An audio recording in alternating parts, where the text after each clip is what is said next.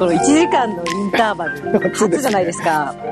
どうですもうか、あのー始まった、その休憩タイムが始まって10分、15分過ぎたご飯作ってるあたりから、1時間のインターバル、これどう考えてもいい風に作用しちゃうだろうっていうことで、何も起こってないのにまたドーパミン出ましたね。ね。これ何なんだろうと思って、これでも、あのドーパミン中毒の本を読んだことによって、起こる前に出るって書いてあったじゃないですか。その、起こりそうになってる時にすでに出ているみたいな。それについて考えながら、あ今出てるなって認知してました。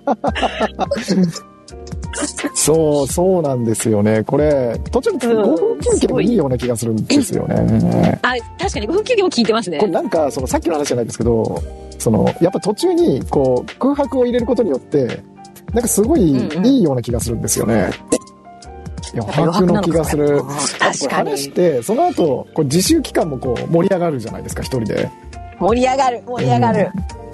で、こうまた来て、こう、なんて言うんだろう。話して、またなんて言うんだろう、こう自分で出てこないものが出てきて、ああ、はいはいよかったってなって、また自習がはかどるっていう。その実習期間のなんか濃さもなんかうん変わったみたいなことを言ってたじゃないですか。あれも、あれ私も感じたんで、これ何なんいやでしょう、ね。なんかきっとやっぱり、自分だけでいかない刺激が入るからじゃないですか。なるほどな。ゼゼミっぽさが増したからですかね。その、定期的におしゃべりするはやっていたけれど、まあひ頻度が上がってるっていうのはもちろん要因としてはあると思うんですけど、なんかそれだけでもない気がして、何なんだろうな。うん単純にその頻度が高い。だより踏み込むようになったってのありますよね。思ったなるほど結構。もともと遠慮してるつもりはなかったですけど、確かにええ確かに。話す内容も増うん、えました。なんか、なんて言うんだろう。なんか前はこう、割とテーマに沿ってみたいな感じでしたけど、今もう話したいことをぶっ込んでいくみたいな。まあでもそうですね。その脱線の具合が前にさらに拍車がかかってきてええる感は多分ありますノね。ーテーマオブノーテーマみたいになってくるんで。ええそうですね。確かに確かに。いや、その自習期間のなんかレベルも上がってきてる感じ一緒だったんはいはいで、それもあの、私がスクショを送った片野さんのツイートと同様で、私がこう感覚として自分の中で起こってることを捉えてたものを、片野さんが言語し言語化してくれたやつパート2で嬉しいなしたね。ーあれ、自習期間も、すらも変わってくるっていう。本当に。そう自習が、あの、はかどる。も うあそこで自習っていう言葉がまず面白かったの。今、私も当たり前に使っちゃったけど。そうだった、そうだったと思って。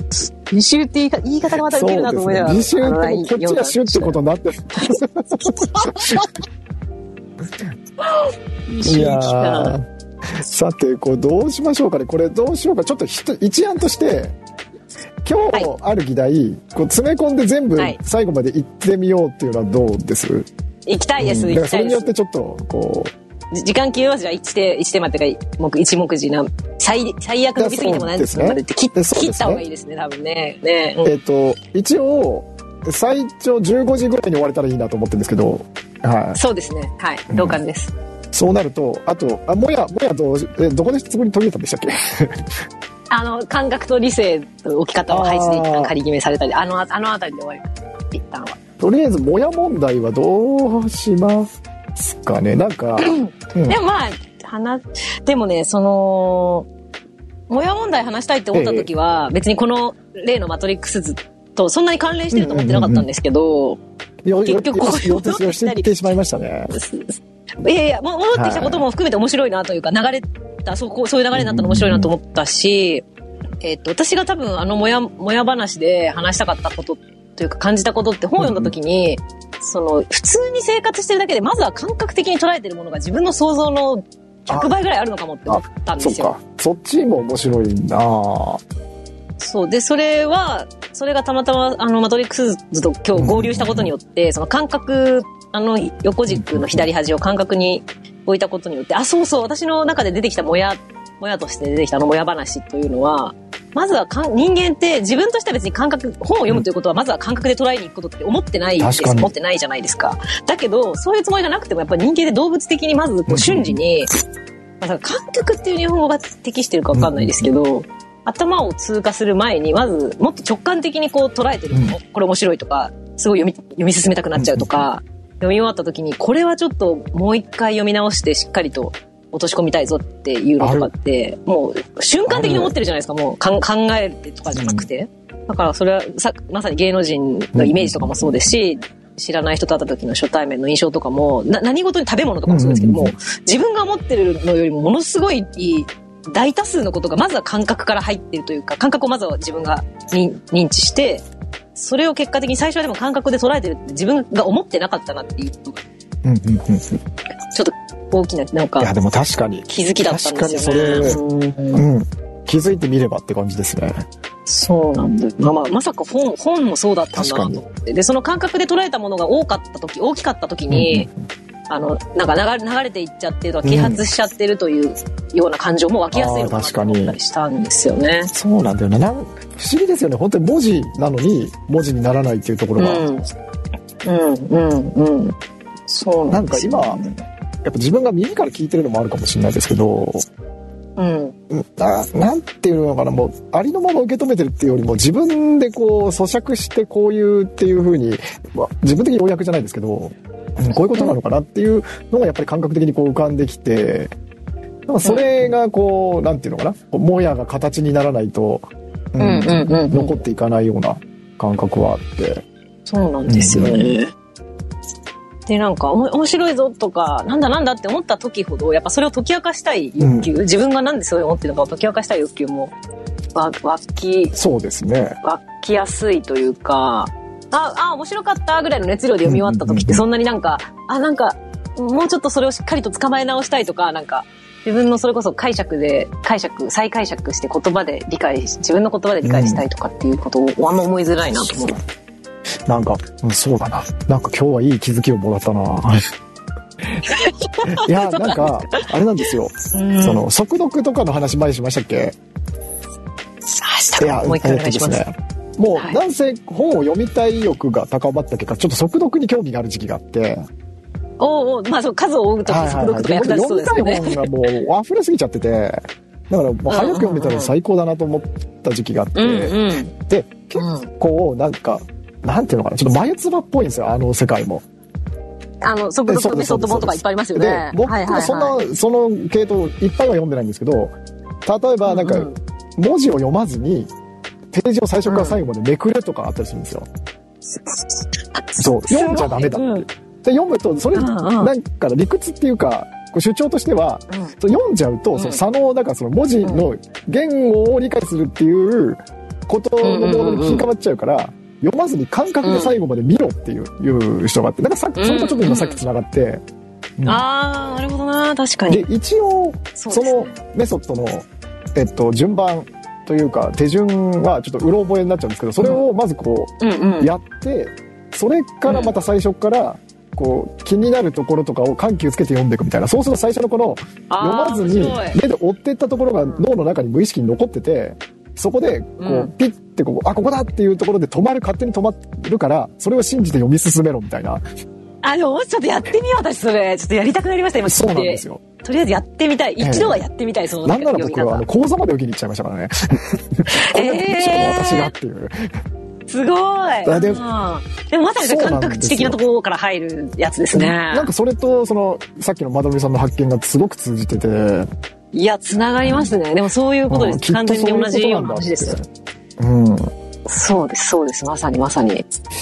そうなんです。で、なんかどっちかっていうと、なんかその速読のも、こう読む力というよりは、なんていうかな、うん必要なところを取り出す技術だみたいなことをおっしゃってて、その、まあそういうことですよね。うん自分今の自分に一番こそううビビビビッとくるものとか必要な情報をどうやって抽出して見つけ、早早く見つけ出すかってことですよね。うんうんうん。でも本丸ごとこうやって飲み込んだらう全部一言一句出てくるとか、そういう代物ではなくてっていう。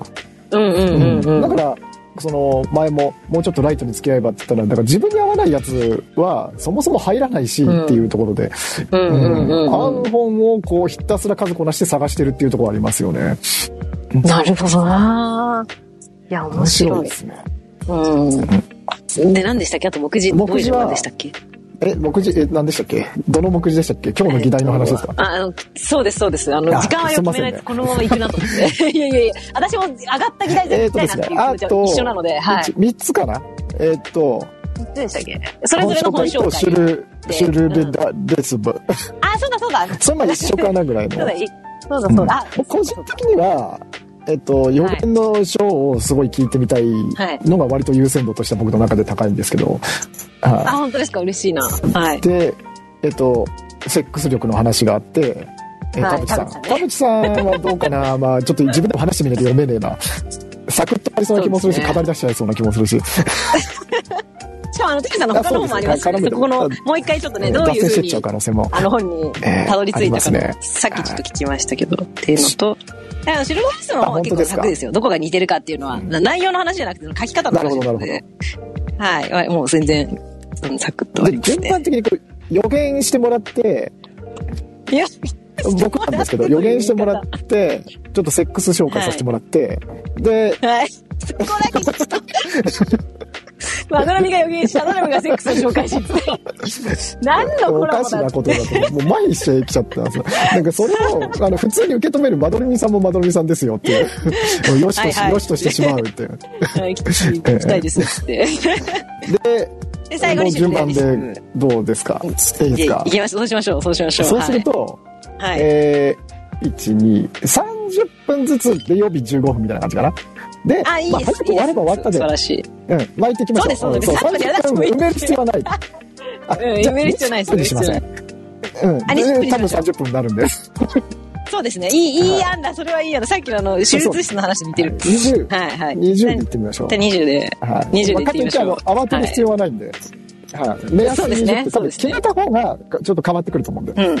はいや、絶対変わります。前やって面白かったですもんね。ええ15分で決め、決めてやるやつ。じゃあ予言始めますねい いですか？い予言始めますね。絶対おかしいし、日本語として。なんか、こう参考資料とか、こう、用意するものあります？あります、あります今もう手元にあります。あもう、もう一個、はいもう一個あるな。えーっと、あれ？さっき用意したんだよな。なんかあの、私が一番最初にこれ読んでますって言ったら、多分その裏かなんかに、あ、裏じゃない、なんか、担当のあらすじの文章が多分載ってって、田辺さん一瞬それを多分ちらっと読まれて、ちょっとすでに面白そうみたいなことを言ってくださったんですけど、ええそれを、それ、えーっと、あ、これかな？聖なる予言。はい。あれなんか載ってませんでしたっけ？あらすじみたいな文章がなんか何かに載ってて、アマゾンのページだアったのかな？マゾンのページをさんがなんか、探せばいいのかな？えっ、と、あれ？聖なる予言。いや、聖なる予言。あ、欠乏の聖がありました。聖なる予言。じゃあ、アマゾンページ見てみますね。はい。多分簡単なあらすじは、一体、一回だけ多分一瞬田辺さん、ちょっとね、見読読まれてたはずなんだよな。なんかでも、読んだような気がおしゃべりしますね。あ、ありました。まあいいや、りまあいいや、そうた。南米ペルーの詩人で、うんぬんかんぬん。あ、そうです、そうです、そうです。はいはいはいはいそうそうそうそうそう。で、まあ小説あ、ですよ、これは。ね。はい。これ小説なんですね。で、えっ、と、えー、古代の、その、なんか昔の古文書みたいな古い文書と書いて、古文書がペルーのある場所からあの発掘されたと。で、それがこの本の中では写真の写に本と書いて写本という呼ばれ方をずっとしてるんですけど、最初から最後まで。で、ただそこに書かれているものが、あの、まあ、人類、人間のなんかこう、うん神秘とか、あの、そういう人類の進化にまつわる本質的なことが書かれている、その古書が発掘されて、えっ、と、発掘されたんだけれども、ちょっと政府が隠したりとかしてー、もうゾクゾクしてくるじゃないですか、その設定でも。う。て、もう、ですか？もう。もうですか？で、その写本って何ぞやっていうの主人公男性なんですけど、あ、大丈あ、夫です。かな、うん。主人公の男性が、えっ、ーその写本の存在を知って、で、なんかまあ一部の人はでもすごく大事なことが書かれてるから、コピーとかな写しとかをして広めようとするんだけれども、権力者がまあ、権力者は政府が隠してると。うん。だから、こう、表立って探したりすると結構身の危険とかがあるんですよ。で、そういう感じでこう、スタートして、最初はでもその、主人公の男性も、あの、う自分でもなんかわかんないけど、その写本ってやつ気になるみたいな。でもなんか、なんで俺はこんなにこれに興味持っちゃったんだみたいな感じで、ちょっとそれこそ、いぶかしい感情を持ちながらも、突き動かされるままに動き出すみたいな感じなんですね。設定としては。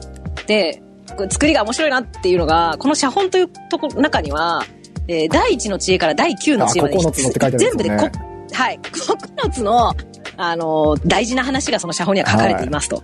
で、まあ、まず、これ本当にこの本を読む読者を巻き込むためにもすげえうまく使われてるなと思って、やっぱそれを9個やっぱ知りたくなっちゃうじゃないですか、見始めると見。たくなる。一個ずつこう出てくるんですよ。それが、あの、章に、章立てになってるんですね。第一章は第一の知恵について書かれていて、第9章まであるんですよ、この本自体が。ね。はい。そうなんです、そうなんです。で、まあ、あの、多分、一番最初アメリカに住んでるのかなアメリカもういきなりペルーに飛ぶんですよ。その車が気になってしょうがなくなって。そう。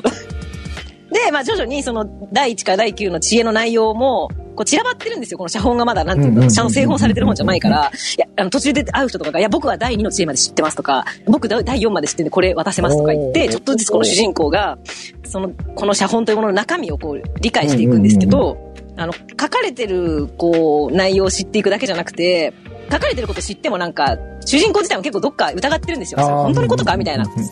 だけど、その書かれてる本と全く同じようなことがこの旅を通じて実際起こるんですよ、自分の身に。で、体験とた書かれてる9つの本、あ、9つの知恵というものがこうシンクロし始めはいはいはいて、人類の秘密みたいなことを解き明かしていくみたいなうん。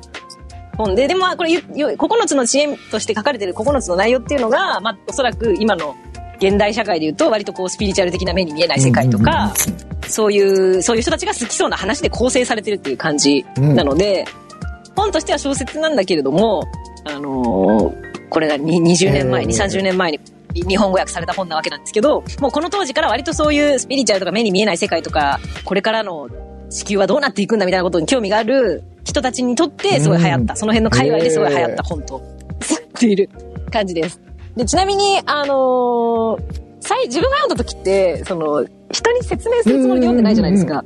で、読み終わった時に、だそれもあってて、9つ全部読み終わったけど、9つの知恵、じゃあ説明しろって言われたらできないなと思って、それであの、風船のねおびただしい伏線。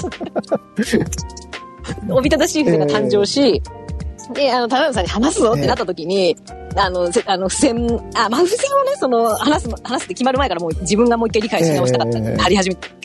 あの、ちょっと今現時点の結論から言うと、あの、第一、第二の知恵は今サクッと割と伝えられるんですけど、ちょっとその後はちょっと、あの、次回、なんだって授業は、授業はこの後に、次回に続くということにさせてください。いや、なんだって、そんなに。いや、ちょっとごめんなさい、ごめんなさい。私、9つ、9つまとめられたらよかったんですけど、ごめんなさい。ちょっと先に白状します。いや、あの、はい。このなんだっては、あの、嬉しい方のなんだってです。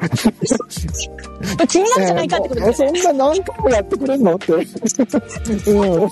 嬉しい。そういう意味だったんです。えいや、そうなんですよ。嬉しい。だからとりあえず駆け足で9個行くとかじゃなくて、2個じっくり行って、はいあとはお楽しみっていうことじゃないですか。こんな嬉しいことあるでも、この、フレンジ喜んでもらえて嬉しい。2まで復習したところで、やっぱこの本私すごいタイミングで2回目を読んでしまったな、この15年ぶりにね、読んでしまったなってことにもうなんかゾクゾクしてしまっうて、んそれでちょっともうね、まあそれも含めてちょっとご紹介します。まず第一の知恵。えーまあ、偶然の一致っていう言葉を使われ、が出てくるんですけど、っていう言葉で言われていて、うんあの、まあ、私たちはこう何か人生の中で偶然なことがいきなり、偶然なことが起こるとやっぱり気になるじゃない、気になるじゃないですか。で、やっぱ何かに導かれるようにして、こう偶然的必然なことが起こり始めて、その先に、あの、大切なことは確実にあると。あなたにとって大切なこともそうだし、人間にとって大切なことも必ずその偶然的一致が、一致をこう追いかけていった先。うん？切れちゃう？大丈夫、大丈夫、大丈夫の気が大丈夫ですか？大丈夫ですか、うんうんうんはい。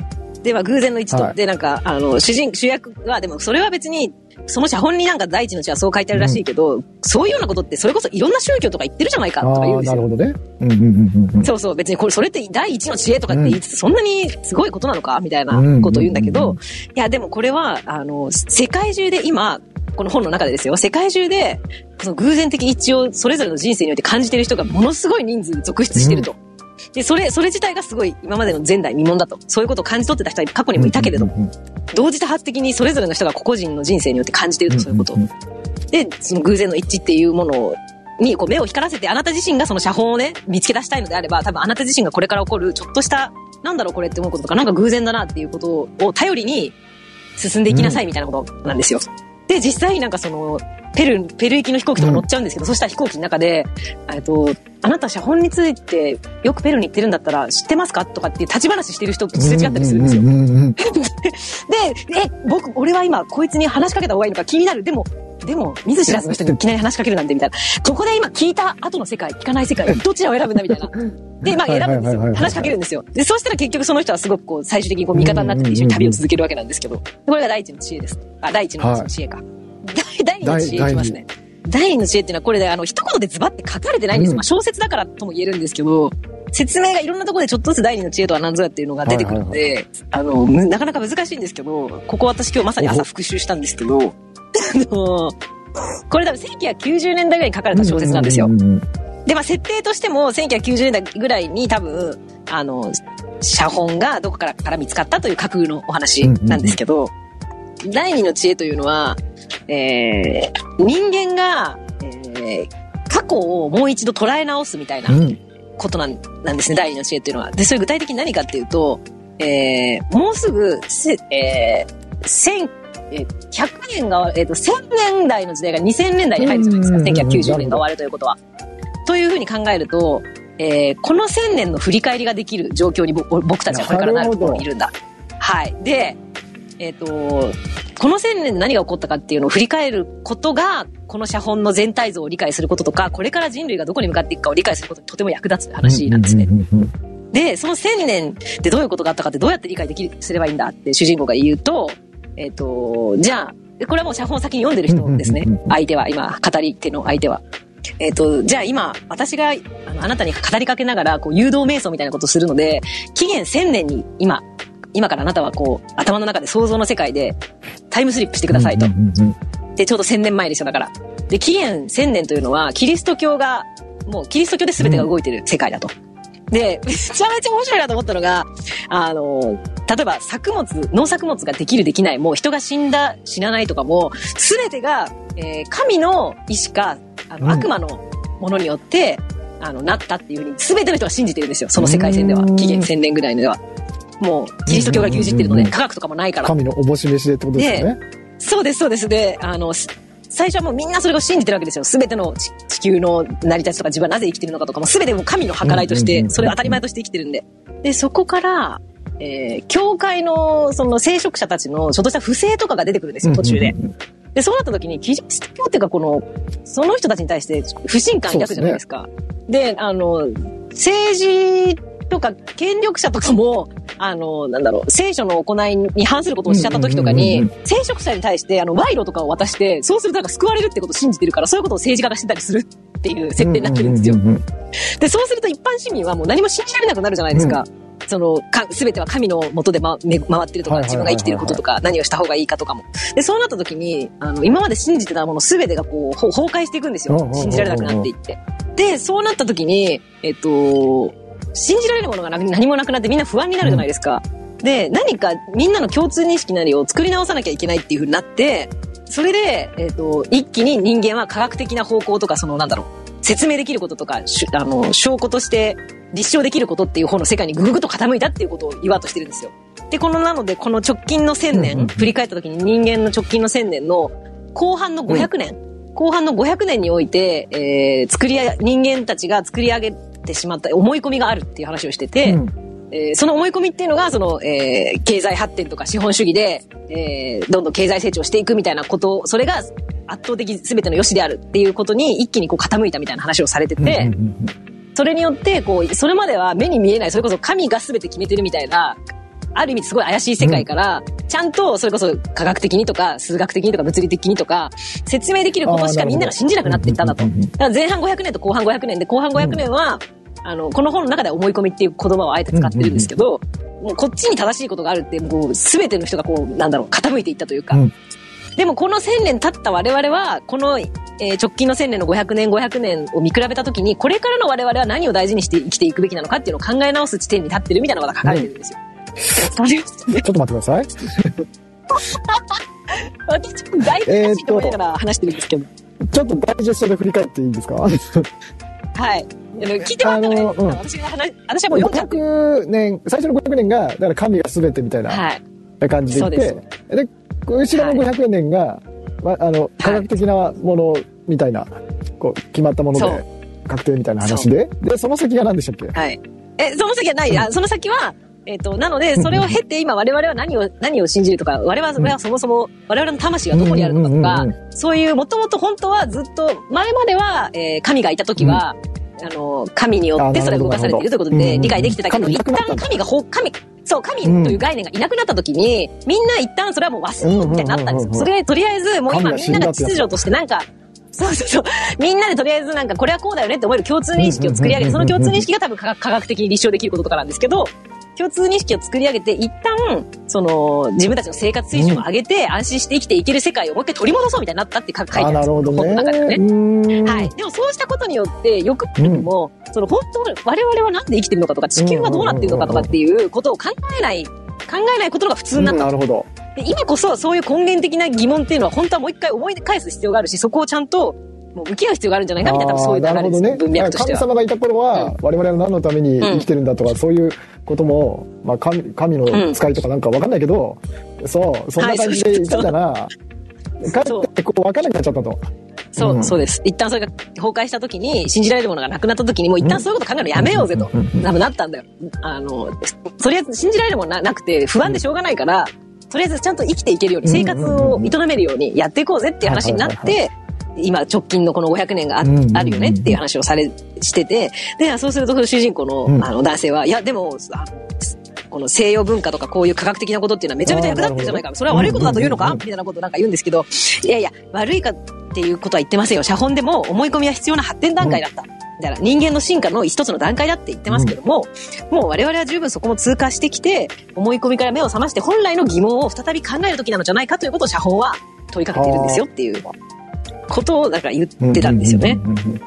で、なんかその、私がその大学の卒論で本当の豊かさとはってはいうことと、すごいここで私の中ではもう完全に多分マッチングしてて、私がその初めてこの本を読んだのは私多分20前半なんですよ。うんすごいですね。おそらくなんか24、24、5ぐらいだったんで、い初めて読んだ時もやっぱなんか私が考えてたりなんかぼんやり気になってることとすごい似てるなって、なんか思ってて、便利であることは素晴らしいし、私もめちゃくちゃ恩恵受けてるけど、この時どうなんのっていう、本当に幸せというものはその先にあるのかっていうのはちょっとなんか、はてな、はてなという、それこそ感覚的なものを受けるけどなって思ってたので、その時点で多分私は思ったんですけど、それこそ私自身がこの本と同じく、私はその後、あの、普通の会社員としてまず一歩働こうとかうんうんうんうん、社会人として一般、あの、一発になりたいっていう気持ちの方に流れていったので、なんで私は生きてるのかとか、なんで私は幸せという概念が気になるのかっていうことを脇に置くわけですよ。なるほど。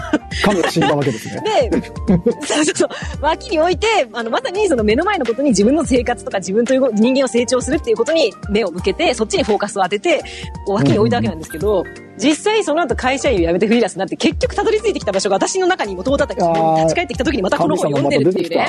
なるほどね。そういうことか。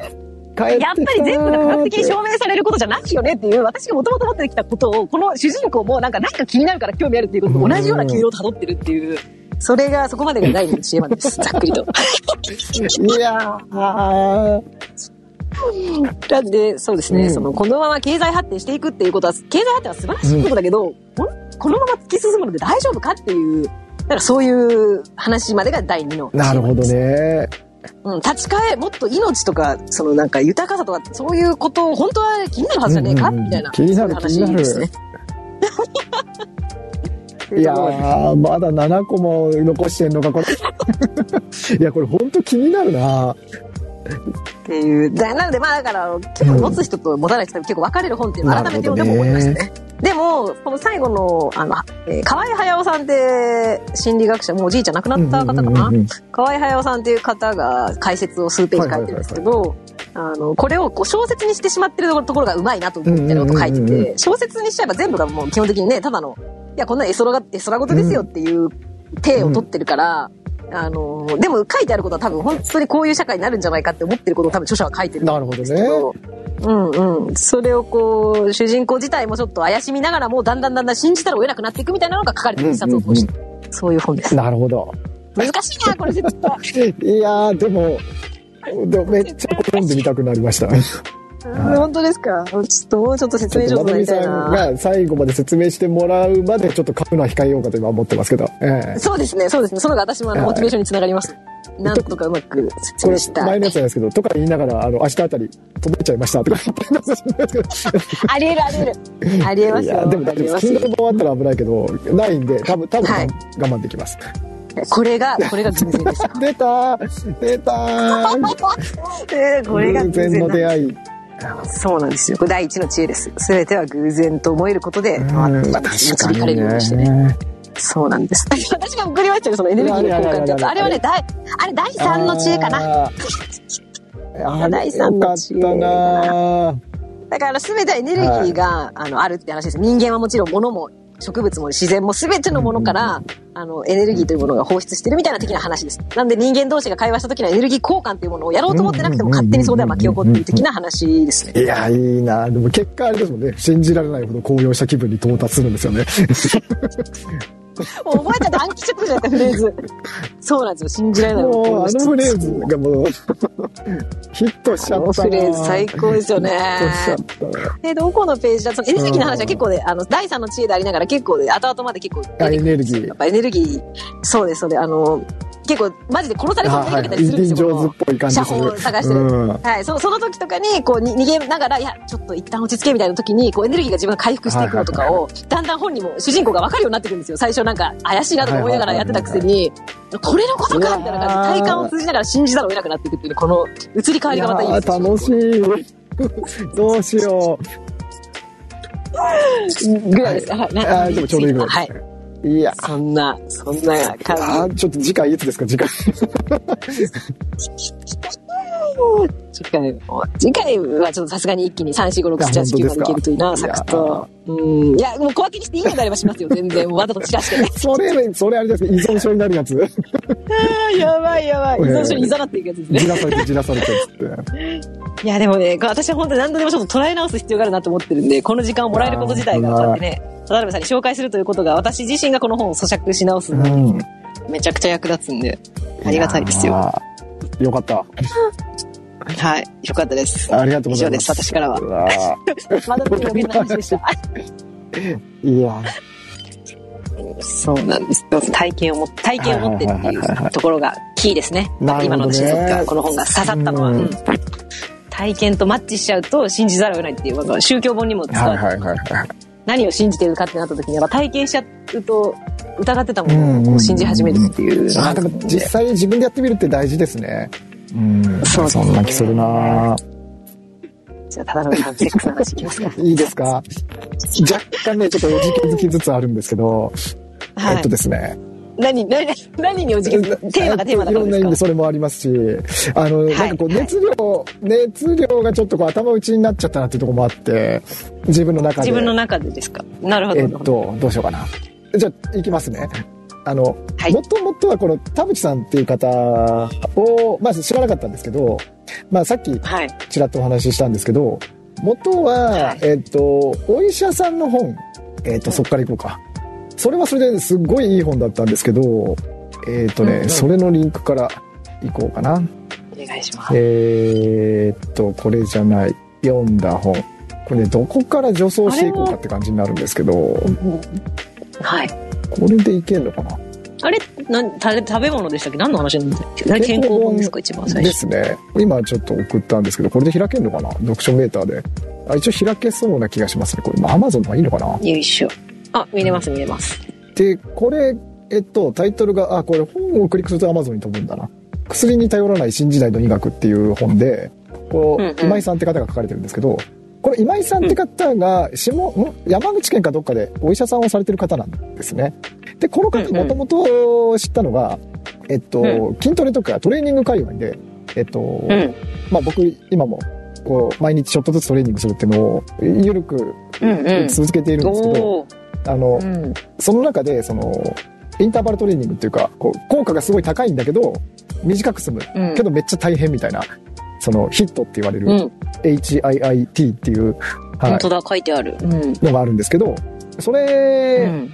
つながりで、あの、ゆるヒットって、うんそれをすげえ辛いんだけど、もうちょっと楽にやりましょうって言って、ゆるをつけてゆるヒットっていうのを、へえ、そう、や、やりやり方方ですねゆ、ゆるい、ゆるい筋トレのやり方みたいなことですか？なるほど、なるほど。はいはい。界隈でちょっと知った方なんですけど、で、うん僕にやってることが結果それで、その、やっぱ毎日4分とは言え言いつつも、そのストイックに今日俺自分をいじめるくんだみたいにはならないわけですよ。うん、疲れてる日もあればっていうところで。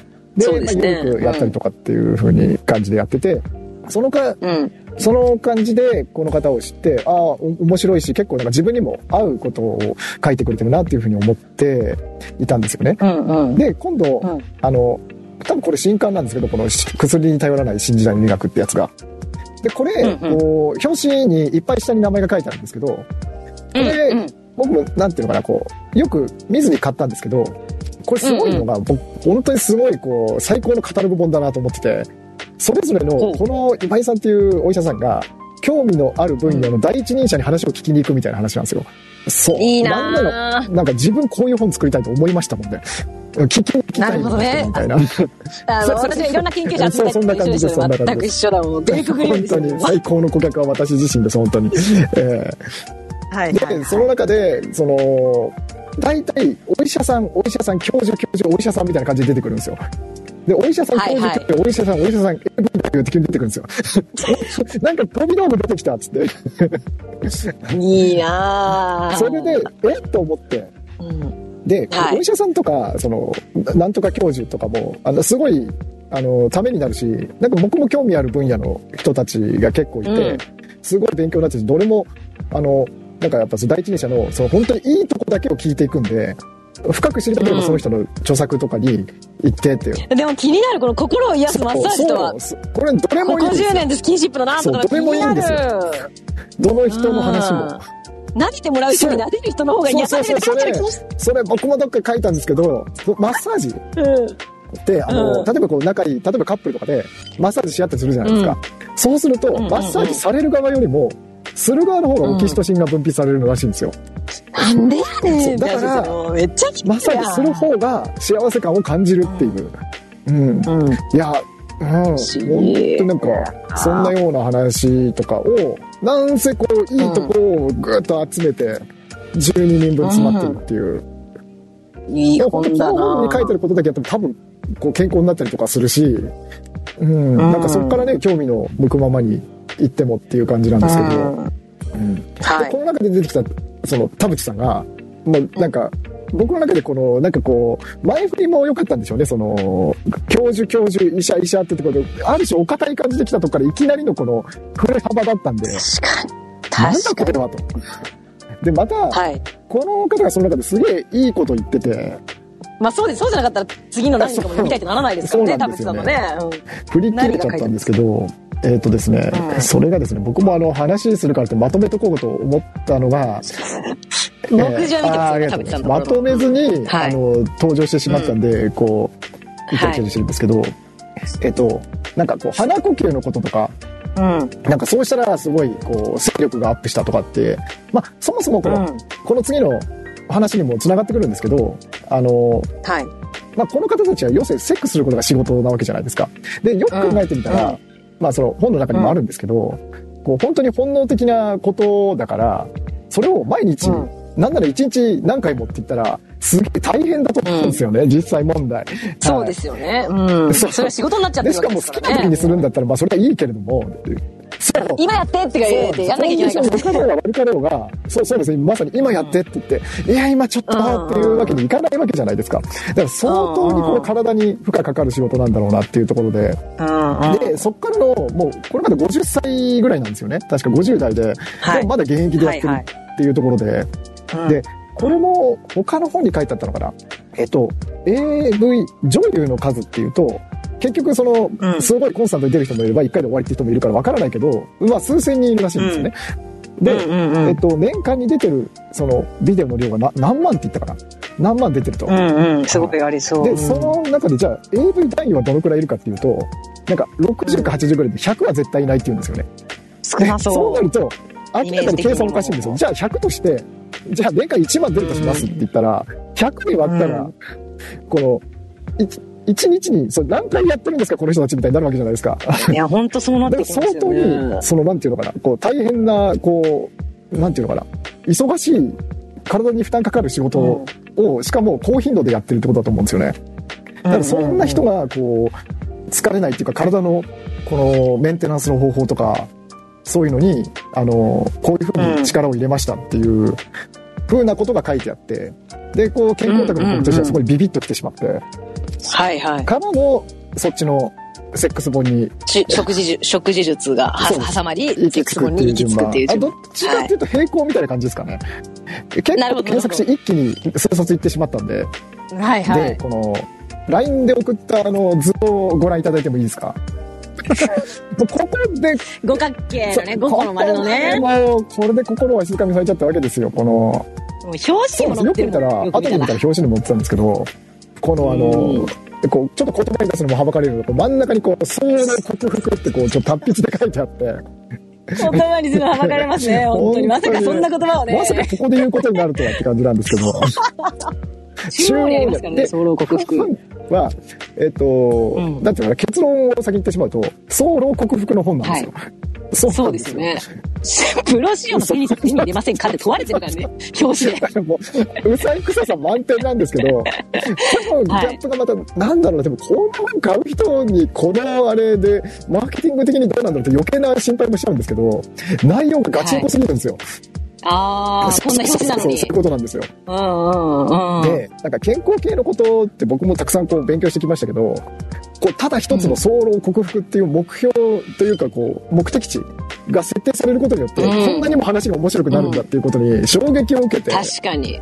うん体、いい体作っていくっていう、健康な体作っていくっていはいうところの明確なゴールってことか、一つのね健康に。なりましょうとか、こう、より人生を生きるためにとかなんかこう、ピントがぼやっとこう、広がっちゃう。えはいーそうなんですね、広いになるからな。一点にこう、研ぎ澄まされた感じっていう。で、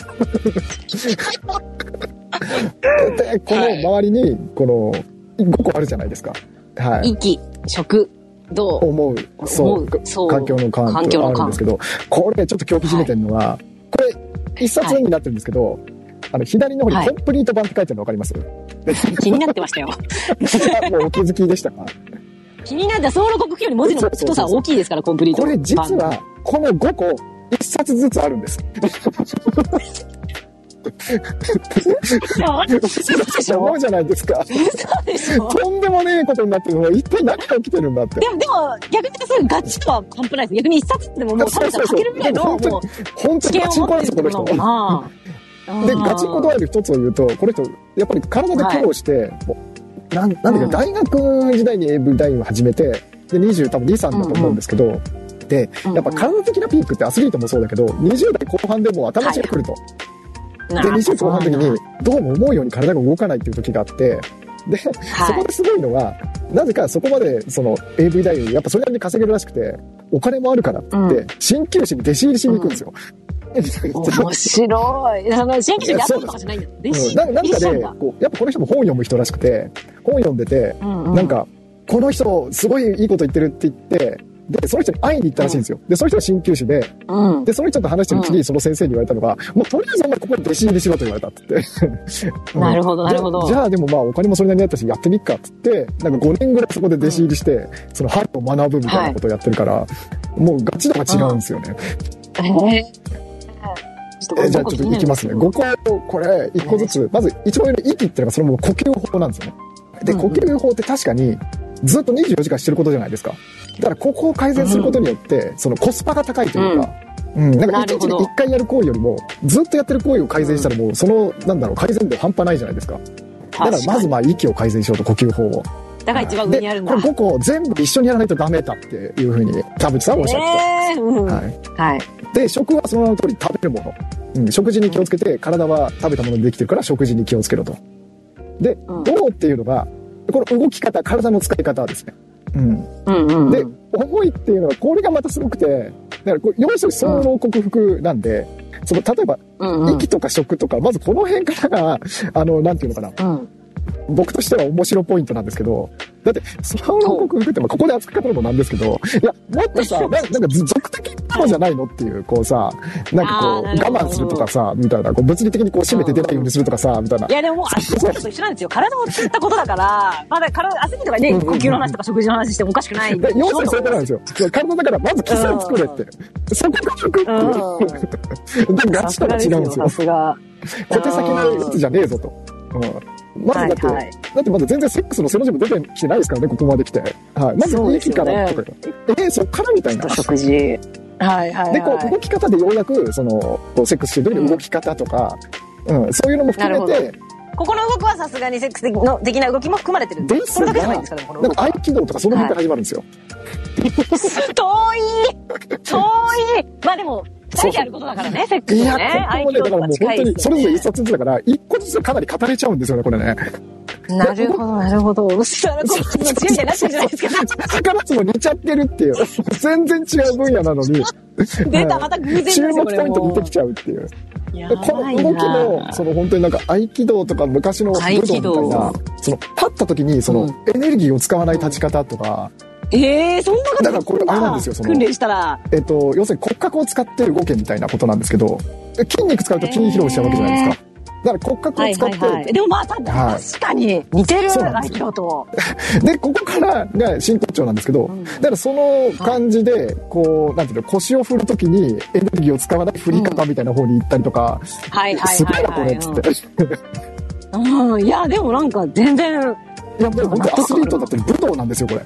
もはや。うんうん。うん。で、こう、重いってとこがまたすごくて、こう、考え方っていうか、例えばこう、うん生きにくくなる思考法とかなんですけど、うんそうマインド。これがまた、言ってることが、これ、瞑想のことなのかなみたいなことをするんですよ。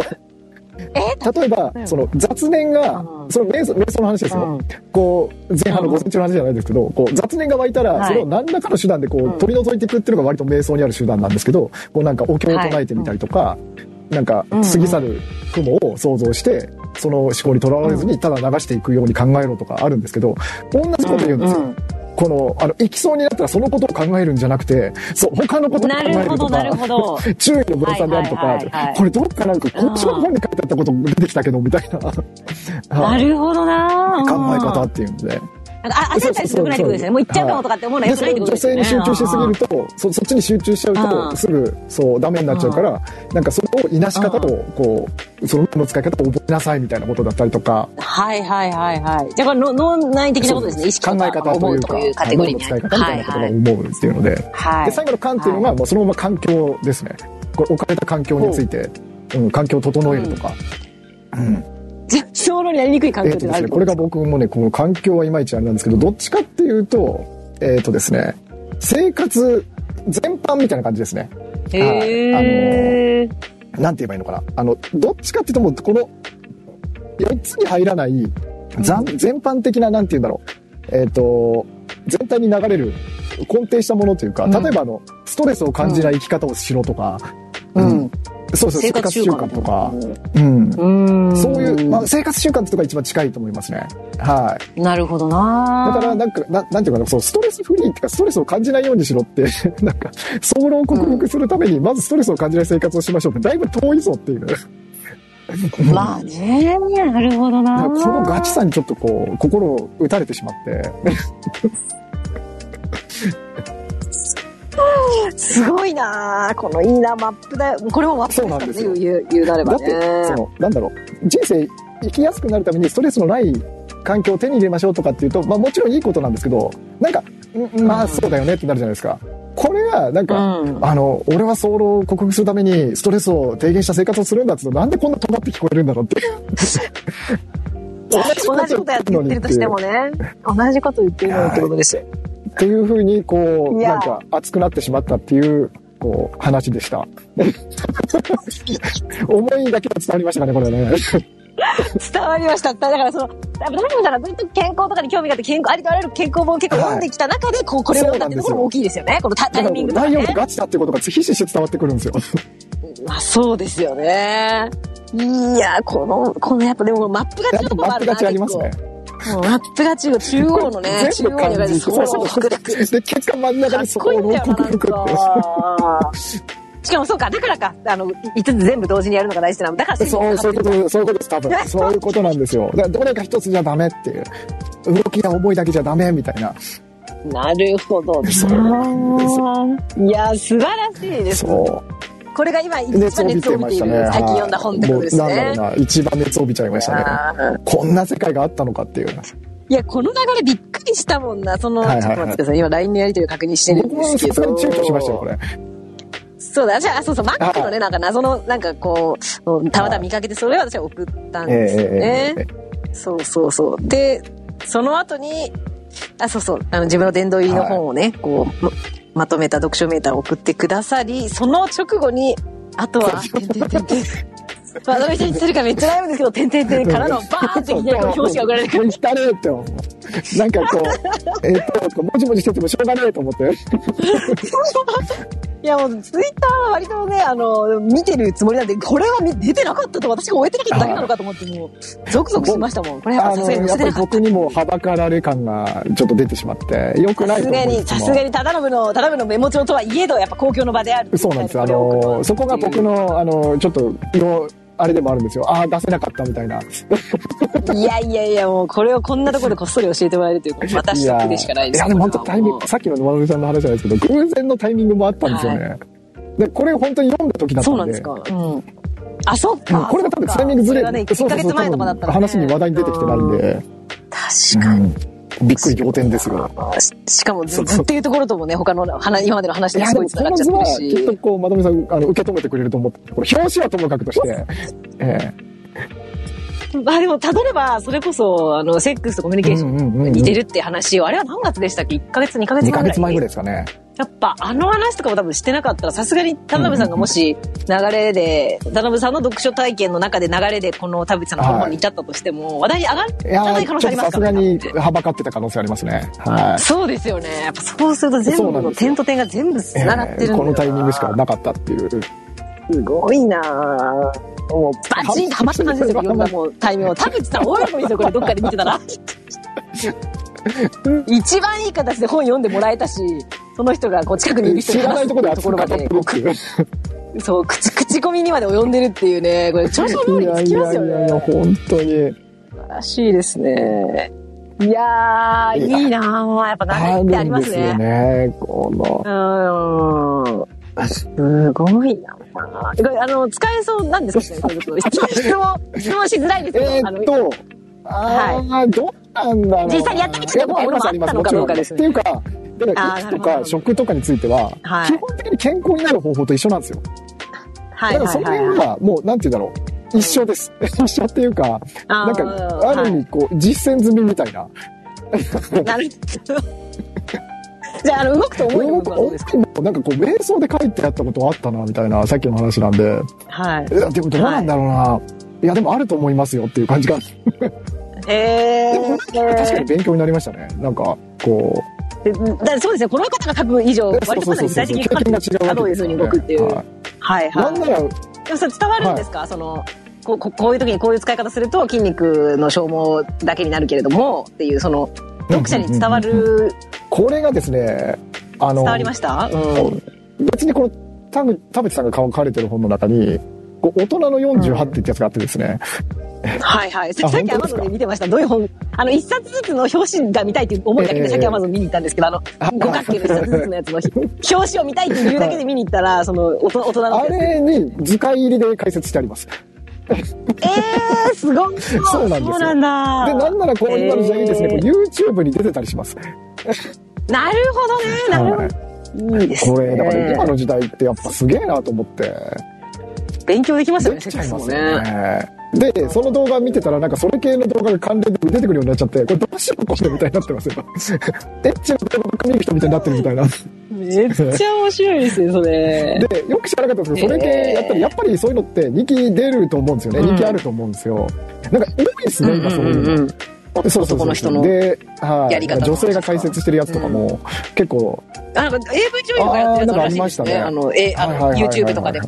うんな。なんか、AV 女優さんがレクチャーする。AV 女優が男性側の役をやって、なんか、こう、うん男途中で、こう、こう、いわゆるこう、まぐわいの様子をこう、解説したいんだけど、熱高まってきちゃって、うんうん。こう、ちょっと一人いた方が説明しやすいな、みたいになって、AV 女優が男性側の役をやって、スタッフの男性に挿入するみたいな図で、こう、あ、女の男とだけ逆転てるみたいな動画とかありましたけどね。でそうですね、あの、男性に何か教えるために AV 女優さんがやってるんですよね。そもそものい企画としては哲学的なね。気分になっちゃいましたけどね。いやー、いいなー。この分野もなんかこう、掘りがいあるなって、こういう。いや掘りがいありますよ変なところになっちゃいましたね、これね。ええでもやっぱあの、なんでしたっけ、コロナなんとかです、そうです。やっぱ勝つっていうあの話みんな大好きなのは間違いないんで。まあそうですよ。わざわざ外に話さ、外に向かって話したりしないだけで、意外とよ意外な人が読んでたりすると思いますよ、こういう本だって。でもこれ、あの、うん個人的にこれ表紙で損してんなとか思っちゃいましたけどね。なるほどね僕だと思うだけで、多分こういう表紙の方が多分売れるんだと思いますけどね。そうですね。でもこれ、逆に表紙を変え、中身を一切、中身の文章を一切変えずに、表紙を変えて手に取った人が、え、なんかすごい卑猥な本だったともならないんですか？似たような内容分かってたから。は結構卑猥です。うん。あ、なるほど。ええじゃあまあうん表紙表紙もこれぐらい言っといた方がいいってことなのか。これ、なるほど。うん、な、なんていうのか、田淵さんと、あとね、もう一人多分 AV 男優の方なのかな。とで書いてるみたいな感じなのかな。さっき、なんか関連書籍で違う本出てきましたよ。二村ああ、仁さんが書いてる。、あの人、監督さんでしたっけ？多分もっと昔っていうか、あの、年上の方のやつだと思うんですけど、二村さんのやつは結構なんていうのかな。えっ、と、精神的なものから、うん。なんか対談本っぽあ、いのがありました本当ですか？二人の顔が。それチェックしてないな。あ、でもそうだ、違うわ。違う。あの、帯が、帯に二人の顔が映ってるだけだったです。はい二村さんの本だ。えいやーもう、たまらん。いやー、でもたどり着いてるなやっぱ。この本の話聞けたの結構、は今までの流れがないとちょっと聞けなかったかい。いら嬉しいななんかすいませんって感じですけど。いや、でもさ、チェックってコミュニケーションの話ってなんで名あれ前ついたんはでしたっけ会話あと同じだよねみたいな文面じゃなかったでしたっけ？はいそうか。そうか、そうでしたね。僕だってそうでしたね。この文面だとなんかすげえなんか興味湧いちゃってる分野があるんですけど、ちょっと会話の相性がいい人ってそっちも相性いいのかなとか思うんですよね。あー、でも、いいこと多いんじゃないかそうなんですよなんだろなんかこう、でもその話って結構デリケートじゃないですか。うな確かにみんな、みんなどそうって聞きづらいですよね。だけどじゃあまず自己開示してしまうと、僕はなんかやっぱその傾向あるなと思うんですけど、ただそうは言ってもさ、はいあの、100人も200人もやってるわけじゃねえからさ、みたいなとこあるじゃないですか。統計出すのが圧倒的にボスが足りない。だから、だから一人もそうそうそうそうみたいって思うわけですよね。自分だけじゃ統計として足りないからで、そもそもとして、なんていうのかな、うん普通に大体生活してれば、話が合うかはいらそういう行為に及んでるっていう面あると思うんですよ。卵が先か鶏が先かじゃないですけど。はいはいいや、絶対そうなると、話が合う人としかそもそもそういうことにならないのであれば、話が合わない人とはそれも合わないのかは検証しようがないっていう、えしようがないわけじゃないけど、検証今までしていないってことになるわけですよ。だからそれ、それこそなん、なんていうか、ナンパ師とかの人に聞かないと、多分わからないってことだと思うんですけど。うん。確かに。いや、えっ、と、か今私がパッと浮かんだことは、えー話にが合うっていうことをまず、あ何をもって話が合うとするかってええまずがあって、で、えっ、と、えーっていう話と、えーそもそものどういうやり方が好きかっていう、うん。えー夜の営営みにおいてっていう話があって、で、その、話が合うっていうのはなんかその波長が合うとか、相手の話をお互いこう、ちゃんと聞く姿勢があるみたいな、こう、スタンス的な話が一個と、なんか彼氏ってなった時にもちろんそこの相性も、あ相性的な部分も大事なんだけども、そもそもどういう、あの、セックスのスタイルが好きかっていう話って別じゃないですか。だから、なんか結構二軸あるのかなっていう気はしますけどね。好きなちゃった。また軸とか言い出すっていうね。あるような気はしますけど、でも、かしかったらもうお話にならないかなって気はしますよね。どうなん。なんかでもそこのポイントってでも、まあ本当人それぞれかなっていう感じあるじゃないですか。合う合わない。はいうん。うーん、だからあれですね、その今に、私が二軸目としてで話した、そもそもどういうセックスが好きかっていうなった時に、男性でも女性でも、まあ世の中一般的な割と男性がリードする行為というふうに言われているけれども、それでも結構、あの、私がキキさんとのコラボの時にちょっと話した例の男の子なんかは、あの、もちろん若い時は自分がリ男男だしリードする側もやったけども、自分はどっちかというとリードされる側が好きだから、えもう、あの、それが分かってからは、あの、もう自分からはやらないっていうか、もう女の人に、うん。それこそ、あの、S っぽい女の人にひたすらやられるっていうややり方が好きだということに気づいてからは、もうそういう風にしかしてないって話をしてたんですよね。だから、そ、それの、こう、趣味思考が、あの、はっきりしてる場合だと、そこのマッチングが合うかどうかめちゃめちゃ重要じゃないですか。ね。でもそこまで極端じゃなければ、まあでもそれってグラデーション私あると思ってて、女の子は基本的にリードしてもらえることが多いからし、してもらいたいっていう人も多いと思うんだけど、その中でも自分からもたまにはちょっとこう、なんだろう、えええー積極的にその行為の中でやるっていう、なんか時間もほんの一瞬は欲しいって子もいれば、いや、そんな時間は1分もいらないっていうか、やりやりたくもないって子もいると思うんで、そこの辺とかは難しいですけども、ここでもう一個球を投げ込むと、徹底的な正直さのは、うん。話ができる相手かどうかってなるほどね。ね。確かに。うん。うん。その、もし、がっちりはまっ、うんあの、うまく、一番いいセックスになってないかもとか、もうちょっとこういう風にした方がより気持ちよくなりそうかもって思った時に、何らかの形でそれを、ね。あの、そうですね、伝伝えられる手法なり、やり方なり、コミュニケーションが取れるような二人なのかっていうででもその、の話結も出てくる。局のところはこう、なんて言うんだろう、相手にこうフィットさせる、こう、なんか聞く耳持ってる人最強説みたいなところ 出てくるんじゃないですか。まあ、それはそうですね。それはそうだと思います。あと、なんだっけな。あの、やべ、飛んだな、これ。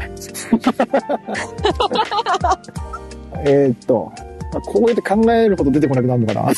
そうですね。ちょっと、ちょっと石戻りますか？ミュージックからの、手伝ってくれるんですか、これ話を。して。て、あ、そうそうそうそう、出てきました、出てきました。あの、能力というか、なんか、結局、その、自分のさっきの2の言語化のところに戻るんですけど、そういう行為の時って、はい。相手から望まれてる行為をしているのか、自分が好きでやってるのかって案外切り分けついてない場合って多くありませんっていう。ああ、うん確かにな。え、相手から、相手が望んでいるからやっているのか、自分がやりたいかからだ。と本当にはいはいはい。最近だとこう、自覚したっていう話を、そう、だいぶ前にえさせてもらったと思うんですけど、うんうん結局、相手が喜ぶから、やってるんだけど、でも別にこれ好きでやってんのかなっていうのは疑問としてはあったりはしたんですよね。うんうんうんうん。でもべなんか、結局、その行為をしても、相手が別にその気持ちいいっていうわけでないんだったら別にやんないんだけどなって言った時に、じゃあこの行為を好きと言えるのかなとか、だから、行為を、その行為というよりかは、喜んでるサブそうそう、ことをしたい。結局、結局そこに行くことでたどり着いたんですけうんうん、うん。うん、だからそれは多分人によると思います。ねその、みんな両方とも多分多かれ少なかれ、0、100までいかなくてもあるとは思うんですけど、ちょっとしか持ってない人は少ないんじゃないですかね。でも多分、田中さんは相手が喜んでるってところ。を見られたら、それ、もうそれ、うんそれこそがいいっていうのがかなりすごく、もう女の人にとってはもう素晴らしい考え方ですけど、そ、そこにすごくびっくりするぐらい多分寄ってるタイプですよね。普通男性だったらもうちょっとありそうなもんですけどね、自分がこうしたいか、からしたいというね。そういうのが強い人も多そうだなとも思うんですよね。まあ、男と女だったら男性の方が絶対多いでしょうね、そういうのを持ってる人そういう。そっちの方がなんか生きづらそうだなとも思うんですよね。だって自分の気持ちよさを満たしてもらわなきゃいけないわけじゃないですか。そうですそれって難しくないかなって思う。で なんか、えー話転がってっちゃうんですけど。どうなんでしょうね。どうなんだろう。んえなんかでも女性でもそうなんですけど逆に女性からこうしてほしいとかってそんなになんていうのかなまあ関係性でしょうけどあんまりいやこうでこうのがいいとかっていうふうに言いづらい部分ってあるんだろうなと思ってでそうなるうんとやっぱりなかなかなな何をもって満足とするのかみたいな。確かに、何をもって満足とするのか。そうですね。え、でもそれも、さっきの田口さんが、あの、ガチっていうのじゃないですけど、まあ、それのいい、せいいセックスをしようぜっていうことの、あの、意識が二人とも高い場合はいはいはいはいは、い意識が高いすごいいいっす。こら、あええの、そこに対して、やっぱモチベーションがある二人の場合は、やっぱり、あの、伝え合あったり、噛み合っていくんですよね。あ確かにね。そう、まあ、そういうことなんだろうな。うん。別にその行為がある程度気持ちいいことを定期的にできてれば、もうそれで十分っていう人も全然多いじゃないですか。そういう人は別にそこをガチですね。まあ、結局お互いのニーズにってことなのかな。うんうん。そうだと思いますね。うん。まあ、あとやっぱ話しづらいことは間違いないじゃないですか。その、そういう、そういう行為をやってる男女だとしても、もっとここもいいんだけど、ここういうやつのがもっと好きなんだよなとあーそうそうか、ここういうことやりたいけど、相手は別にこれをやっても喜ぶのかな、どうなのかなとかっていうことって、どんなにそういう行為をする関係性だとしてもうん話しづらい話であることは間違いがなくて、うん。なのでそこを切り込んででもきもう高めていきたいと思うのかどうかってそこのニーズがマッチ、なるマッチしてるかっていうところは関係してる気がしますけど、確かにそこまでして高め合ううん。ほどのモチベーションはないってやっぱケースもあるですもんね。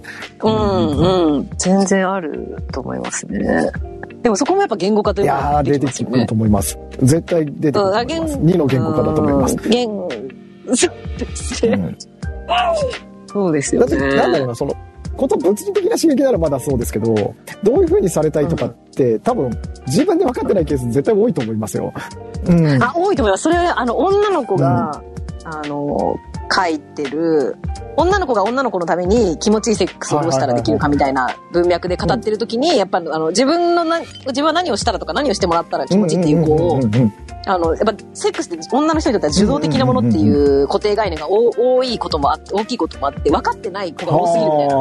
気持ちよくなりたいんだったら相手任せにしてどうするみたいな。まず自分が何をされたら気持ちいいか、お前がもっと探れよみたいなことを、自分の体をちゃんともっと熟知しろって言ってる子はいて、なるほどなっていや、でもそれはそうだと思いますね。うん。うんうん。でもそれこそ通通らないじゃないですか。そんな、それこそ教育はもうもちろん当たり前になければ、あの通る、絶対みんなが読む漫画とかでも書かれてない確かにし。そうだななんか逆にそうですよって僕も言いましたけど逆に別はいになんか女子と男子を入れ替えた場合に自分がどうだってなった時に、確かにそれはあんまりその発想はあんまないなと思いますね。うん、あ、そうなんですか。ででも、出すと思ってる人の方が割合多そうですけどね。あーなるほどでねも、。田辺さんは多分いつも相手ファーストだから、まあ、それで満足しちゃうこともあるんでしょうね。うん。うん、もうそれで全然十分ですよね。だってもうそれが満足だからや値っぱりちょっとお得なんですね。いや、お得、お得だし、相手は女の子も嬉しいし、最高ですよお。得な資質を持って生まれてしまおった。得ですよ、本当に。でもそれ自然となったんですもんね。なんかもっとこうしようとかって、すごい努力したとかってことでも。かあると思うんですけど、でも、気がしますけどね。会話のスタンスがこうなったのってすごい努力、なんか、すごい筋トレして努力したんですか？みたいな話ではない、ただないですか？ただ、なんか天然ではないのは多分確かですよ。天然のある種はあると思うんですけど、やっぱり昔全然話せない人間だったんで、だから会話とかって何していいかわからないっていうところからの始まりだったんで、はい。結構そこスタートなのも良かったかもしれないですね。なんだろう、え、素でなんだろう、係素で行ってうまくいくことってないんだっていうのを身をもって最初にその事実からのスタートだったから、あー、まままずず会話の話ですけど、うん。うんそうなると、は多分、その、いわゆる天才肌の人って、素で行ってうまくいって成功体験があるから、多分改善しようっていうインセンティブがあーなるほどな。働きにくいと思うんですよね。なるほどな、うん。なるほどで僕の場合はな。素で行ったらダメなんだっていうところからのスタートだったから、うん、うん。じゃあどうしたらいいんだろうっていうとこからだったんで多分こういう仕上がりになったのではないかという自己分析。えーそれってなんか、うんなんか見たり観察したり本読んだりしたんですか会話の話は。もうこういうふうに考えた方がいいからとか。えーそれこそ本当に、あの、モテるためにどうしたらいいみたいな会話術みたいな、怪しげなやつとかはいはい読んだりして、あ、本当か？みたいな。若い時に読んだんですか？本当これみたいなのとか。へーうんえーあ、じゃあもうそれはビジネス的な会話術うんうんから、もモテるためのみたいなやつまで広く読んだんですね。広く行かせていただきましたね。え、いいかせていただそうなんだ。やっぱりなんか、できない時って何が良くて何が悪いからも分かる。選球眼もないとこからスタートするんで、うん、なんかいろいろ、うんうんうん。あれでしたね。もうでも、どうだったっけなへえ。でもそう思うと、やっぱ繋がってるってことですね。その会話、じゃあ今の会話のスタイルが、そういう成り立ちで、うん生い立ちで出来上がったとええすると、それが、えーセックスのスタイルにも、まあきっとそういう、やっぱりそこへ流れ着いてしまうんでしょうかね。なるほどなぁうん。でもそこを切り離して考えなかったところが素晴らしいなと思います。普通やっぱ男の人だったら、あの、セックスはこういうものとか、セックスは男がこれをしてこうして、こういうふうに自分が気持ちいいと思うことを、をうん。まあ好きな女の子とやれたらいいんだよね、みたいな。以上丸みたいな。って思う人の、うんその会話、普通に天然で会話するとあんまうまくいかないから、こう、いろいろ本読んだりとかなんだりして、一つのスタイルが確立したとして、それをなんか、セックスにおいても同じようなうん。ことだよなっていうふうに思わない人のが、セックスってやっぱなんか強いじゃないですか、なんかもう概いや、念とかでも、なんか今言われて思ったんですけど、同じだと思ってた自覚はないんですよね。今は振り返って思うと、同じように扱ってたなとは思うんですけど、うんそう考えると、うん、確かに不思議だなっていう感じはしますね。同一全使用で別に扱ってたつもりはないんだけどなっていう。それか、会話について、ちょっとこう、まあ、上達しようって思った時、相手が女の子の時っていうのが強かったとか、そういうのあったりしますかまあ、それはあ。るっちゃあるかな。ただまあ、限った話じゃなくて初対面みたいな男女問わずっていうところはありますけど。うんなるほどな、ですね。成り立ち。スタイルの成り立ちの話です。今存在するスタイルの成り立ちのいや、なんか僕得でしかないけど大丈夫なのかな。うん、なんか、面どうだったんだっけなとか思うと、でも確かにさっき言われたようになんかこういうふうにして、こう男性がこういうふうにしてこういうふうにしたら満足みたいなのが僕はないわけじゃないんですよね。うんうん、そうですよね、当然。存在というか、形としてあるのは、えそうそうそうそう行動の形みたいなのは、あもちろん知ってますもんね。まあ、それでもいいんだけどなんかなんかそれってマスターベーションでいいじゃんってなっちゃうんですよね。うんうん。そうそうそうそう二人でやる意味ってなっちゃうってことですよね。ううんん。確かにななるほどなすいませんちょっ。とあの後の方長くなっちゃいましたけどいえいえいえいえ。だいぶ、やっぱ盛り上がっちゃこうんだな、このちょっとなんかドーパ出ちゃいますね。本能的なあれですよやっぱり。展開が、展開していっちゃうんだよな。田淵さんの本を起点として展開しちゃったあな。ちょっとまどみさんのところにいいねしに来るっていうのは。そうなんですよ。なんかね、ちょうどこの間その、ロバート・アリさんのコミュニティで、今度なんか彼呼ぼうかみたいな話あ本当ですか？そういえば。で、なんか私心の中ですっごい興奮してて、だけどなんかあんまりコミュニティのメンバーの人はそんなにそこまでなんか反応してなくて、やばい、私ここで大きい声上げられたら目立目立っちゃうから、今声出てなくてよかったとえーとか言って、こもう、こその、ここで出てた時ぐらい私心の中で飛び上がってたんですけど、あの時声間違えて出てなくてよかったどういう声出たんですかなんか、いや、単純になんか実物に会ってみたいっていう気持ちもそうですし、な何を何を話してくれるんだろうっていう意味でもそうですし、っていうのを最近起こったばっかりだったんで、でこれもちょっと偶偶然偶然すぎるなと思って、すごいなと。なんか哲学の話をしてたのか、どういう文脈だったへかなとか、なんか、なんかそういう哲学的な話、でもまさに言ってました。多分、あの、さっき、田淵さんも本読むの好きらしくてって、ポロポロっとはいはいはいはい忠信さん言ってましたけど、あの、田淵さんがロバート・アリスさん好きなのも、ロバート・アリスさんも見た目は結構それこそちょい悪親父みたいなキャラで、お女好きみたいな結構イメージの人だし、実際結婚も2、3回されてる方だったりするんだけれども、本がすごい好きだし、本人もすごい本書いてる人だったりとか、するので、そういうところも、なんか、何かしらの共通点を田淵さんはハリスさんに抱いてるんじゃないかなと思いますね。うん、なんか、あの、ナンパに見られつつ硬派な部分を持ってるみたいな、意外と真面目で硬いところとか、一人で静かに本読んだりすることも好きとかっていうなところるほどね。なんか、シンパシー感じてるんじゃないですか。それこそ多分先を行く先輩なんで、ハリスさんも70過ぎてるんで、多分そういうセックス的な意味合いでもどうやって体を維持してるか的なね、選抜としての。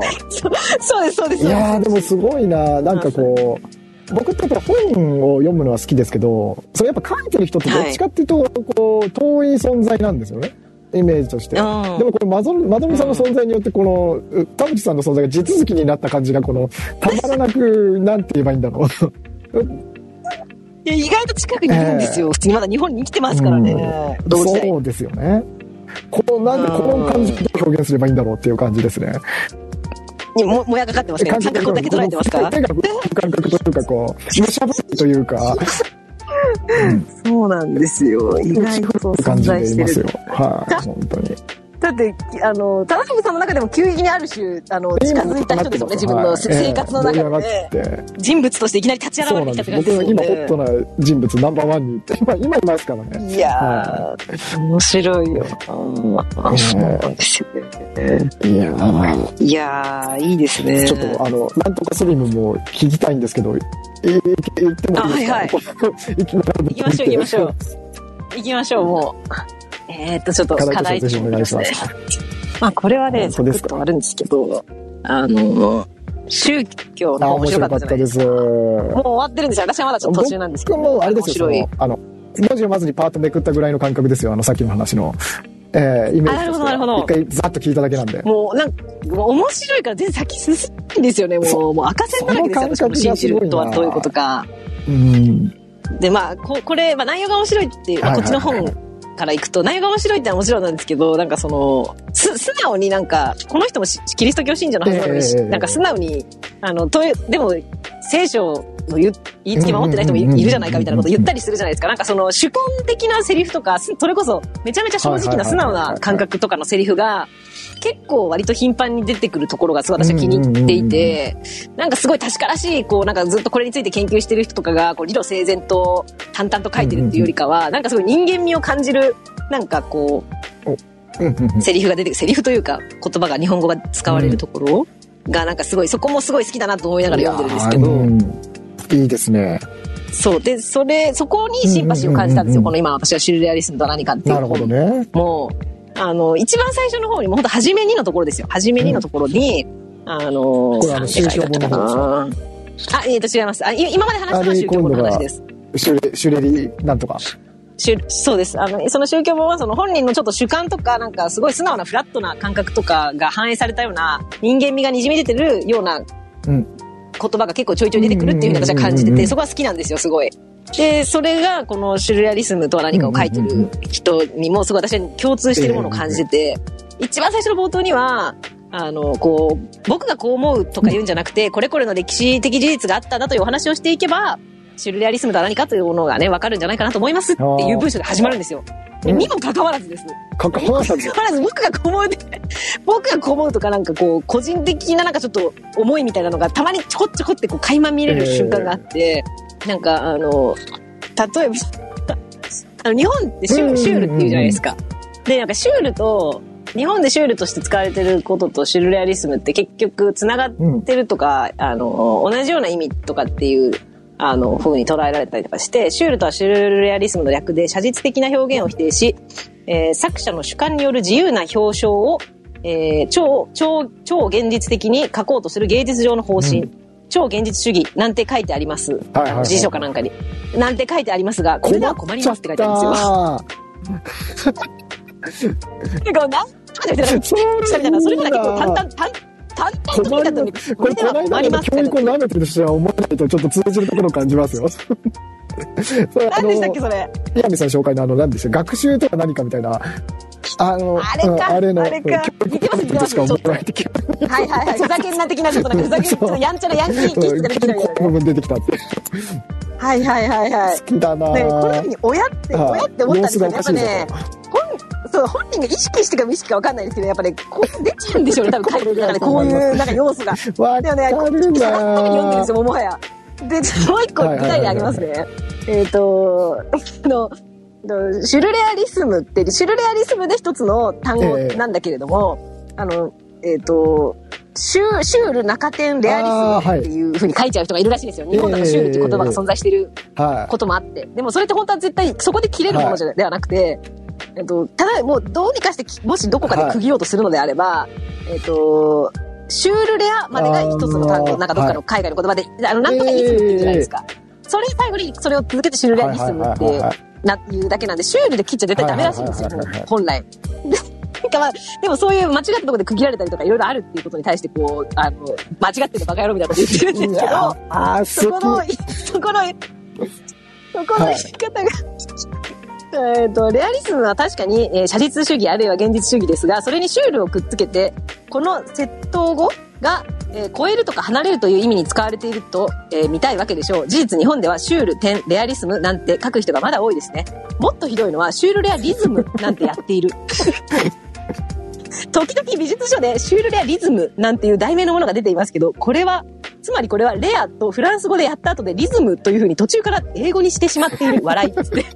めちゃめちゃディスってる好きだなぁいやー、そういうところにこだわるの好き。めちゃめちゃいいなと思って、ね内容があって間違ってるとかじゃなくて、もうこの人が好きってなわかる。僕もあれですもん、その、あの、さっきの、もう内容じゃなくて、田淵さんが好きになってましたんで。ですよね、ですよね。これでも、やっぱいいんですよね。私、もう本書くのであれば、こういう風に読まれたいんですよ。もう内容云々とかじゃなくて、もう、もうなんかこの人好きってやっぱなったら、それこそ2冊目、3冊目書いて絶対読みたくなるじゃないですか、ちょっと。うん気になるじゃないですか、どんな本書いたのか。めちゃめちゃいいんだよな、この人。まだまだこういうのあるんだろうなと思って、それを探すために読んでますから、今私すみま。せん、ちょっとこれ勉強不足であれなんですけど、このシュルレアリスムっていうのは、シュールとイコみたいな感じの文脈なんですか、あの、なあの一般的に。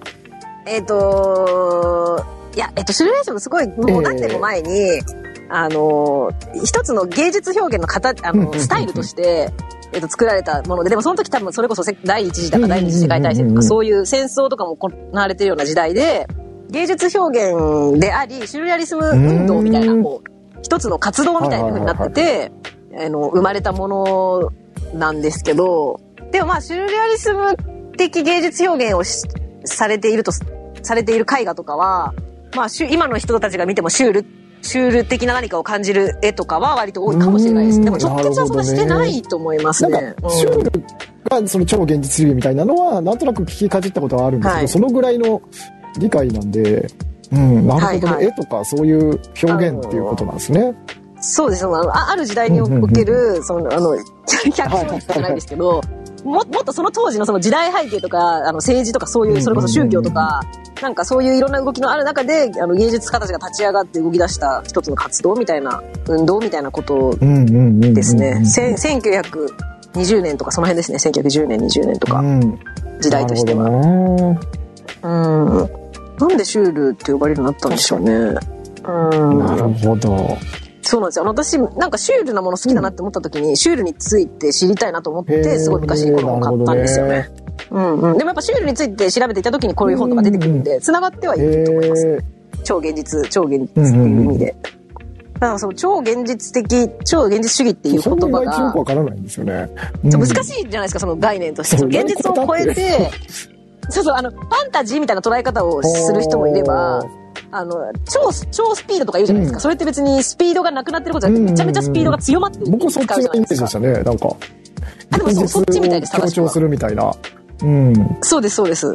だからなんかこう、間違っ、さっきのその、えー、写実的な表現を否定しとか言ってる人がいるけど、それはもう真逆の困りますよそう、これこれでは困りますって言ってるんで、困っちゃうパターンだそうです。ね。あの、日本のいわゆるシュールなるものを定義していった場合、多分この意味内容はあまり抵抗のないものかもしれないっていうことは言われてパンチが効いた人なんだな、きっと。いいですよね。それなんか言葉の定義にこだわるの好きなんですよね。え言ー葉の定義。なんか、そうそうそうそうそうその使い方では困りますみたいな感じを、こう、ドヤ顔して言っていく感じ好きですね。はい。確かに、確かに。いや、でもいいですね。でもあれだな、やっぱ日本で一般的に使われているシュールなるものはどうもシュルレアリスムとは別物らしいということですね。なんかたまにね、あの、言い切らなかったりすそれも結構じゃないですか、その、なんて言うんだろう。もう、斜めに見てる感じないですか？う僕がちょっと傾きすぎなのかな？お前ら分かってねえよね、みたいなのを言ってるってことじゃないですか、それ。うん、あの、はいその続きいきますね。そうすると、いよいよ本当のシュルレアリスムとは何かということになるわけですが、こういう誤解の原因からはじ、はじめ、こういう誤解の原因から始めて、事実を少しずつお話ししていきましょう。まず、シュルレアリスムという言葉をシュールにしちゃったのはどうしてかというと、切って伸ばして言いやすくしたいからなんですね。そこ言い切っちゃってますね。そういう傾向が日本にはあります。レアリスムは確かに写実主義あるいは現実主義ですが、それにシュールをくっつけて、このセット語が超えるとか離れるという意味に使われていると、まあ見たいわけでしょう。まあこれさっきの文章についてますので。レ アリスムはやっぱ写実主義っていう意味らしいです。えー写写実っていうのがファンタジー寄りなんですか？あ、いえ、写実とか現実主義ってことです。よりだけど、それに超えるってなった時に、写実の逆に言ったんじゃないかって捉えちゃう人がいるってことですね。超えるとかファン。タジー寄りに行ったんじゃないかっていう。そう、あの、そう、現実主義じゃない方に行って、その作ろうとしてる芸術家が本人の主観で、本人の脳内の世界だけの、なんかこう、描きたいものを描いたものなんじゃないかって捉えちゃう人がいるって言ってて、そうじゃないって言って、なるほどね。現実をどこまでも超現実的に見ていくっていうことって言ってるのかな、多分この人は。なるほど。でもそうそう、超現実とは何かとかいう見出しとかついちゃってるから、やっぱちょっと信じるとは何かの似てますね似てるんですよね。言葉をずっと、なんかいろいろいじったりなんだりしてるんで。そうですね。いやでもやっぱちょっと私も話してたらやっぱ全然理解できてない話すと分かりますよね。人に話すと一番勉強になるとか言いますもんね。うん、言います言います。あれはもう絶対真理ですね。いや、それがまただから自習期間に効いてくるんですよ。そうなんですよ。そう、インプットするときのね、ちょっとね、そうマインドが変わってくるんです。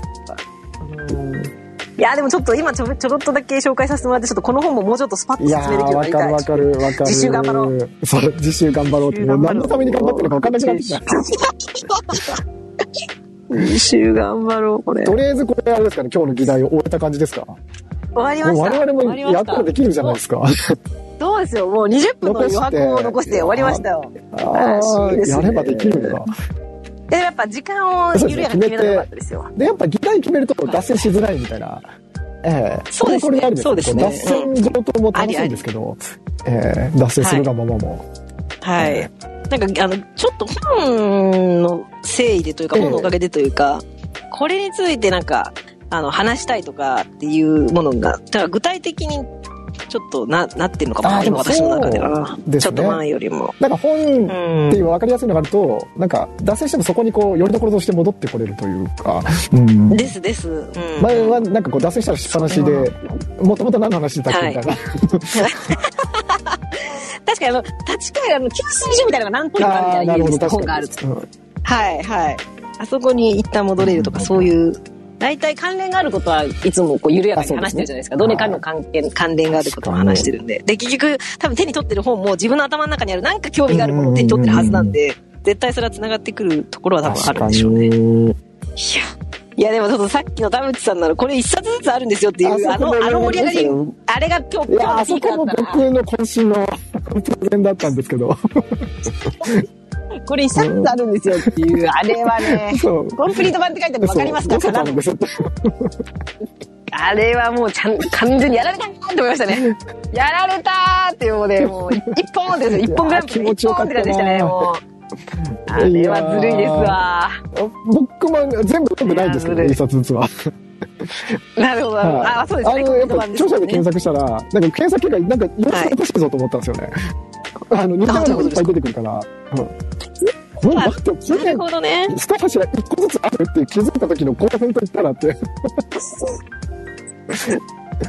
それもでもガチだなって思う思う材料でしたよね、きっとね、田辺さんの中でね。田淵さんガチやっていう。びっくりした。思いに。はまり、はまりましたよね。最近の著作の方が、なんかちょっと振り切ってガチさが増してる感じしますね。うん、このあの、セックス本のやつは、多分、その、いわゆる、うん、なんていうかな、一般のこう、なんていうのかな、この、ちょっと下世話な感じの、単にこう、うんうんうん、なんだろう、こうセックス上手くなりたいみたいな、そういう方向けにちょっと寄せてる気がするんですよ。だからわざと、こう、ちょっと、なんか、うさんくさいような、そっち側に、うん。え、その前、前の本っていうのは？えっと、あ、ここれがまだちょっと前っていう表現で、で、最近のはその食事の本とか、はいはい、その48手とか中の本で、はいはい、多分その、うんうん、なん、なんていうのかな、この、ちょっと、いかがわしい感じの雰囲気出した方が多分そっちのアンテナに引っかかりやすいっていうのでそういう風にしてたんだと思うんですけど、うんうん、多分今、その、うんうんうん、ガガチでその AV 男優がやってる食事術ってやっても多分こうインパクトとして薄いっていう判断だったんじゃないかなと思うんですよね。でも、僕としてはもう、田淵さんに興味が湧いてしまった今となっては、そっちの方が心地いいみたいな。多分、今にもそういう経緯でそっち行ったんじゃないかなって、僕みたいなのが多分いっぱいいるんですよ、おそらく。うん、いや、絶対そうですね。はい、この人がチンコだってなって。うん、こんな稼ぎないで真面目に書いてみたいな、こう、要望があったんじゃないかなっていう。それでどんどん今真面目になってくるんですよね。なんかこう、本当に、うん、なんていうんだろう。あんまり変な装飾しないというか。ええー、はいはいはいはい。うん、なるほどな。なるほどな。いやちょっと5冊全部読んでみろ。でも、行くんですか？行くの？読み放題なんで。はい。素晴らしいですね。どんなボリュームなんだろう、文字ボリューム、ね。コンプリート版っていう感じだから、もう下手したら分割してるだけっていう可能性もあるなとは思ってるんですけど。うん、ああ。それぞれにちょっと。でもで出た年数とか見たら分かるじゃないですか？でも多分、まとめて出てまとめて出てたらただ分けただけかもしれない。ね、あ、だとしたら、おそらく。ほほぼ全く一緒っていう可能性もゼロじゃないのか。うん、なるほどないやなんか、ちょっと面白いですね。私がちょっと次回の次回予告とか次回リクエストとしてちょっと話したいのは、本の内容紹介っていうやつは引き続き続けたいっていうのが一個なんですけど、えっ、と、まあ、今日の私の話も忠信さんの話も聞いてて思ったんですけど、結局、その本の紹介の前後に、それぞれ文献があるじゃないですか。こういう流れでこれ知ったんだよねとか、例えば、えっ、と、聖なる予言もすごいキリスト教の話出てきて、それが今、宗教を信じるとは何かとすごい私の中でもうスパークしてるっていうのがあったりとかして、なんかそれを、それをうまく絡めながら、何に興奮したかをもうちょっとちゃんと言語化したいと思ってて、私は。でも、めちゃめちゃももや、もやだ、もやであの、もやっと感覚として認知してるから、でも自分の中ではすごいスパーク度合いが高いんですよ、そういう瞬間って。なんか、こう、本じゃなくて自分ごとになってたっていうか、そういうイメージじゃないですか。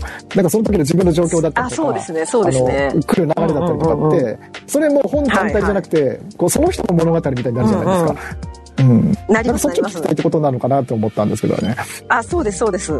あの、聞く時もそっち聞いた方が面白そうだし、自分の話としても、なんか本の話もしたいんだけど、というよりかも全体で起こった出来事を自分の中でスパークしたことをそのまま、そのまま、なんか出したい、こうテーブルに出したいみたいな、っていう欲があるんですよね。で、なんかそれ収録でもなんかね、やれないかなと思ったんですけどね、やっぱ収録はより難しくなりますね、その、話し相手もいないから、ここ最近起こってるこのいろんなものがこう連携気が付いたら連動し合ってるっていう様をパカッと脳内から出して撮るってやっぱめちゃめちゃ難しいですよ、ね、いややっぱ収録むずい。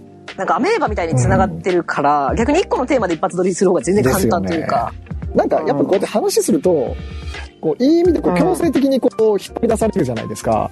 なんかそれがいいのかなと思いますね。うん。で、うん。結局出してみて、ちょっとなんか自分的に納得いかないとかってもありますけど、うん。その時点で出すのが大事かなっていう、うん、感じ確かにな。今してるから、だからこう引っ張り出してもらって、えい。やー、こちらこそですわ。い。や、でもやっぱ難しい。あのー、えー、タダルムさんのあのーツイートの、あれ、なん、何が結構しんどいって書いてあって、言語化の作業。作業があのね、あ、そうです、そうです。なんかあの表現はなんか本当にそれだなと思って、手応えとしてすごく自分の中にあるのに何かの感覚だったり、ドーパミンだったうんり、スパークしてる感覚ってものすごくあるのに、それを取り出したり、自分、取り出しうんうん行為だったり、何が起こってるかを自分で認識しようと思っても、その認識する作業自体が結構しんどいっていう、結構簡単じゃないっていうことを、ここ最近すごい感じてますね本当。にその感じで、なんかその箱に入れることによって、その入れ損ねた感っていうか、なんていうのかな。あの、なんか箱に入らなかったやつとか漏れちゃってるんだろうなっていうなんか、感覚もあったりとか、でも入れないとなくなるし、漏れちゃってる。そうだ、これ、あの、本当鉄圧いうちに出てじゃないですけど、時間が経つと絶対、うん記憶とかも薄れていくじゃないですか。熱量も薄れていくし。本当早い方がいい入れる。ときにうまく入れられないっていう、こう、謎本当はねの焦燥感ですね。そうなんですよね。いや、不思議だ。うん。うんうーん。いや、でもよかったです、今日も。でもなんかやっぱ、はいいい意味でも、もやっぽいものとか感覚で捉えたものはやっぱ感覚のままっていう部分だいぶあるな。もやある、もやありますね。うん、でもこういうことなんだろうな。なんか、こっちの方が本来の姿だって、何 が本来の姿ってかわかんないですけど、なんか人間って、人間ってというか特に私はかもしれないですけど、こういう風に生きてきてたんだろうなと思います。なんか何かがいつもずっとぼやっとしながら、でも存在を感じながらそれが気になって、それを言語化することが好きなんだけど、全部は全部言語化全然できなかったりとか、することは今後も永遠に続くんだろうな。それこそあれですよ。あの、僕が読みたい本は一緒なくならないんだろうなと一緒で、きっちり入ったって多分ないんじゃないですか。うん、日本語の紹介みたいなのがあると思いますよ。そうですね。なんかね、あの、日本で言語化するっていうところのもう一個手前に、うん、もうちょっと輪郭があるものとして捉えるというワン工程があるのかもみたいに思っおー興味深いです。て、なんか伝わりますかね、このう感覚。ん、なんか、うーんっていうのとっかかりみたいな。そうですね。今ね、それをちょうど探ってるとこなんですよね。もやがこう手に取れるぐらいの感じにはなるみたいな感じなんですかね。うん、そうですね。なんか疾発感な感じはありますけどね。はい。あの、ああ。やばい、これ引っ張れば出てくるかもっていう。あの、多分、なんかその、これ、尻尾掴んだら出てきそうみたいなやつが、あの、この直近のなんか、数週間とか多分すごいあるんですよ。うんうんうんうんうん本読んでるせいもあるし、このゼミをやってるせいもあるし、ってなった時に、その、あの、天井から紐ぶら下がりまくってて、すっごい興奮してるんだけど、何からどうやって引っ張るみたいなので結構なんか、結構呆然としてるみたいな、なんかさ、引っはいはいはい。時って、まずこの一個の紐を言語化していくっていう作業を楽しそうみたいな感じで収録とかも撮ってたんですけど、なんか紐垂れまくってて、今までこんな紐垂れてることあるみたいに、で、なんか紐の長さもいろいろだったり、紐の太さもいろいろだったりして、で、なんかどれもなだらかに繋がってたりするのがなんとなく分かってるんです、天井の上で。で、なんかその状態にまず興奮してるんだけど、でもなんかそれってなんか自分としては空間で捉えてるみたいな感覚だから、人に何も言う。ことがないっていう。今、紐にかけてるっていうのが最近では一番自分としては説いやーでも 多分違うんですけど、似た感覚は味わってて、なんかやっぱ、ら。はい。こう、この全で刺激されて、こう読みたい本が僕、はい溢れすぎちゃってて、あなるほど。そうあ、そう。溢れすぎてて、やばいやばいやばいって、こう、こうはい紐の紙に本が僕の周りには並んでます、こう。うんこれも、あれも読みたいみたいな。で、気が散ってるもんだから一冊の本に集中できないみたいな。あ、なるほどね。なるほどね。面白いな。で、なんか、妙に焦るっいいう。そうか。え面白いな。そうか。読みたい本がもうい、いつも、いつももともと全部読み合えることあるのかなって思ってたようなええ忠信さんが、ますますもう、止めどなく読みたい本ができてしまう。ー次に読む本って一冊しかないわけじゃないですか、当たり前ですけど、次に読む本が10冊ぐらいあるみたいな、そんな感じですよ。はい。はいはいはい時って、あの、あの、読む、物、物体がある本、紙の本を読んでる時って、並行読みって存在するじゃないですか。やりやすいじゃないですか。あの、オーディオブックの場合も並行読みってすることあります足りないかな。まあでもそうですよね。オーディオブックってうん、なんか、ないんでなんだろうな、やっても別にいいんでしょうけど、わけわかんなくなっちゃうんで、うん。てか、時間短いですしね、紙だとすっごい時間かかることあるじゃないですか。一冊読み終わるのに何日もかかったりとか。で、ちょっとなんか、集中力、そのジャンルに関してちょっと飽きちゃって他見るみたいな。でも、オーディオブックだったらね、勢いで何時間とかバーって聞けちゃうから。それはオーディオブックの良さででももある長いやつ10時間とかありますけどね。あ、そうなんですね。あ、それはやっぱさすがにそうですよね。手強いなとか、こう半分睡眠学習してみたりとか。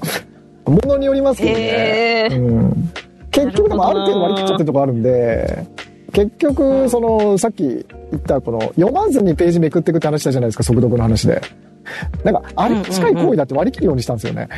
うんいいですね。だから、なんだろう、こう、内容入れるっていうより、自分自分を、なんかずっと睡眠学習みたいに流しっぱにしてるみたいな。うんうんうんうん。ね、引っかかるそうそうそうそう。で、ある、ある種諦めてるみたいな。うん。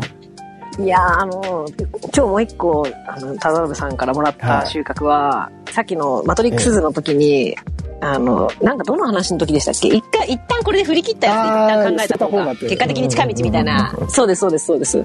あれ、あの、私その筋肉弱いんですよ。相当その力ないんですよ。で、逆にいろいろ広がってるっていうことに興奮してて、あの、なんか何もできなくなって興奮状態で終わるみたいなことが、自分の思考でもすごく毎日のように起こってて、聞けばいいんだなと思って、もうどれか一個って決めちゃって、例えば私の場合だったら何何かもやってるものを言語化するという行為が好きなんだとしたら、もう今日はこれとか今この時間はこれについて言語化するって決めちゃって、それが一個思いっきり一通りま、ひとまとまりになれば、なんか次じゃあどの紐引っ張ろうかとか、あの、やってる途中に他のこの紐を次は引っ張りたいとか、連動して引っ張るみたいなこと起こったりするかもしれないから、もうどれか一個にまずは決めちゃった方がいいの、方が良さそうっていうことに気づきました。や。いや、でも多分、二人でやってたからですね。僕もとっちらかっちゃうんですよ。どういうこと？な、なんていうのかな、こう二人でやってると、二人っていうか、その、他人が関わるとっていう文面なんですけど、そうすると話前に進めなきゃいけないっていうような、うん。うん、なんか感じ覚があるんですよね。ええー、そうか。それじゃあ、田辺さんが多少なりともいつもそれを感覚持っていややってくれてるんだな。私何も考えてないですもん、田辺さん。一人で考えてる時でも、田辺さんと考えてる時でも、前に進めなた方がいいないとや、思った一応まあ、なんか癖みたいなもんなんで別にいいんですけどね。うん、進まなくたっていいはずなんだけど、うんうんなんかこう、はいはい前に進めると申し訳ないかなみたいな感覚はあるにはあって、多少。うん。でもそこはもう完全に、あの、こ今後も多分私、おんぶに抱っこですわ。あでもまあ、どっちでも大丈夫です。それはそれで、あれな前進めてこれくり前した方が楽しいっていうのもあるんで、はい。はいはいはい。立ち止まって、立ち止まって道いっぱいあるって立ち尽くすのもまあ楽しいし、でもやっぱり話した方が進みますよ。現に私、進いみやましたもん。だって今日もだって紹介、あの、予言させてもらって、予言の本の話することを予言させてもらってっていうの楽しすぎるんですよ。予言よかったなぁいや、難しかったな、でも。はいちょっと9難しいつ楽しうんみ、楽しみですわ。はい、はい。でもちょっと、あ今日、今日の調子だとやっぱ、あとの7個息は難しいかもな。ちょっと2回ぐらいに分けさせてもらっていいか諦めてるじゃないですか。うん、じゃあ3個、あと、え、二個今、今日2個まで7個あるから、3、4個3個とかだか2個目正直僕あんまり理解できてないですもんね。ら。いや、そう、私も、いや、2個、し2個かもね、目難しいですよ、難しそうな雰囲2個だけは。感じました。うん。そう。で、あの、普通の、よくハウトゥー本とか自己啓発本だったら、9つ大事なことありますって言ったら、絶対、あ一つで1行とかまとめるじゃないですか。で、でそれをしょ、そうそう。で、それを詳細とか例えとかいろいろ出して、うんああだこうだ説明したりする感じなんですけど、これ小説なんで1よりまとまってないんですよ。その9つの知恵が。あ、それ要約力試される。そう。だからでもこれでもやりがいはありますよ。すごい。テキストとして。テキストとして抜群のやりがいは感じます。弱ったな、これいい、いい、頑張りますわ部活手に入れちゃったな、これ。部活手に入れました。あんな、あんだけ前回のゼミで、私とりあえずこの3冊いきますねとか言って言って、全然3冊。はい。え、でも、信じるということはもう結構並行読みしてます。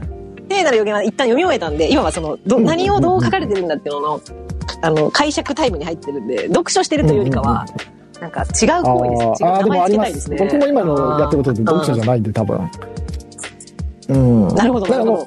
新しい本読むらもうああ、そうです、そうです。なんか読書、なんか、一般読書と違うなっていう、うん、あれなんですよね。その、だから、一日一冊も読むなんてすごいじゃんとかっていう文面ではないっていう。うん。なるほいや、そんな、あの、頭入ってないんで、みたいな。でもちょっとあの、とりあえずページを全部最後までめくり続けるってやつ、ち。ょっとや、や、ええやり、やってみます。今日教えてもらうその速読のやつ。紙の本の速読のやり方やってみよう。あ、そういえば、あの、マッピング思考良かったですよ。いや、もう気に入ってたんですよ、もう。しかもだってあれ、お楽しいってすごいなと思って。だってマッピング思考ってね、図がないのバッティングなのに。にっていう。よかったけど、うんあれです、もう、コナミ感ってやつも、よかったですよ以上のことは出てきませんけどね、聞かれても。でもいいんですよ、その読み終わった後のその感覚だけでも知りたかったんいでや。あの、うん、よかった。やばいな。やばいな、買いたくなっちゃうな。あれはね、もう一回、もう一回見ようって思いました。落ち着いたら。なるほど、次を見たい本が2、3冊ぐらいまで減ったら、もう一回読もうかなって。私、そのロバート・アリさんのコミュニティがこの間だったんですけど、その時に、えっと、フランス人の高校生が読んでる鉄、10人の哲学者みたいなタイトルの今、は本が、こ今年出てるらしくて、めちゃめちゃその、それを、その本の存在を知ってしまって、コミュニティの中で。なんか、面白そうなんですよ。えー、え哲学、哲学、ちょっと待ってください。ー、タイトル。そういうのぶっこんで、フランスの高校生が学んでいる10人の哲学者そ。のままズバイ。これ、話題、話題になってフランスの図出てくるかな？あフランになっちゃった。フランス。2時間で読める西洋あなんとかのって書いてあーる。フランスの、あー、出てきた出てきた。フランスのですでに出てくるっていう。へーよ。これまずいな 哲学者とかダメですよ。ええダメですよね哲学者とかダメですよ。ぶっ込みました。こ ダメだろうなと思いつつれでもありがたいんだよね。なんか、そのおかげで僕今、まどみさんのおかげで新刊すげえ今、新刊モードになってるんで、あ、本当ですか？あ、それは新もう刊モードっていうか、なんか、なんか、時期によって。あの、あんまりエリコの見せずっていう感じなんですけど、あの、たまたまこの間の、うんうんあ、でもマッピング思考とかも多分新しい本なんですよね、あれ。うん。で、はいはいはい。一気に。先日行った本がほぼ全部新しい本だったんで、うん。なるほど。よかったですね。いや。2時間で読める西洋哲学入門。そう、2時間で読める。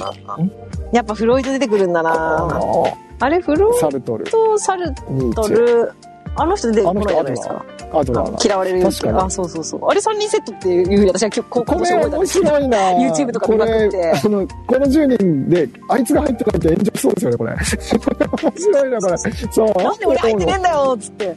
え、でも絶対、おかしい。あは、しかもこの、あ、でもそうか、これ別にフランスの方だから、今の日本にあ確は絶対アドラー今、今だったらそうですね。でもこれ別にフランス人が日本のために書いたわけじゃないから。嫌われる勇気もいいなこれでも全然生きた年月違いますよね。私最近それに興味があって。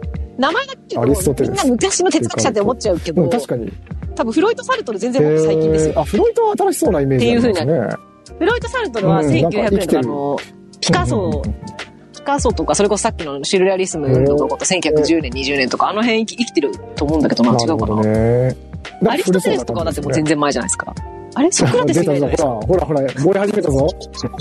燃え始めた。ソクラテス、台ソクラテスは著作を残してないんでダメです。うんそうイエス・キリストと一緒だ。あと、ソクラテスいや書いた人なんですよ。えー、プラトンかなそれ。がプラトン？僕なんかそれもなんか、あの、ツイートしたような気がするんだよな。あ、一緒に下についてますね。スクショの。あ、そうだ、スクシソクョの。ラテス。ソクラテス、プラトンでもう一人、それもなんか3人セットじゃなかったでしたっけ、時代的に。違ったかな？いや、わかんなくなっちゃいましたね。あ、これしかも注文確定するが押せないっていう不具合っていう。アマゾンさんなんとかした方がいいぞ、これ。買えないっていう一番大事、なボタン。一番怒ってはいけないバグですね。そうそうそう。それで言うと、全然余談なんですけど、その、田淵さんのあの、48っての本あるじゃないですか。あれ、さすがに18金みたいで、うんあなた18歳未満ですか？えーみたいなのが出てくるんですけど。それ配をしても買えないって事態が発生して、あの、どうやったら俺これ買えるんだっていう、あの、境のついた高校生みたいなことをこの間してました。どうやっても買えない買いたい、買いたい。俺は、この18歳っていうのを、この40過ぎて18歳の壁が突破できずに、分別するっていうのをやって、一人やってました。何だったんですあの、かたまたまエ Google ラーで調べたら、たまにそういうエラーがあるって言ったら、違うブラウザかスマホでやったらいけました。はい。なるほど18歳でクリアできないって、そのまま出てきましたけどね、Google に。ずっとロックするっつって。いや入っててまた聞いてくるっていう。うん、どうにか人に読ませてくれ。四十八世を。うん、エロ本が買えない小学生、あの、高校生みたいになってました。や、やばいですね。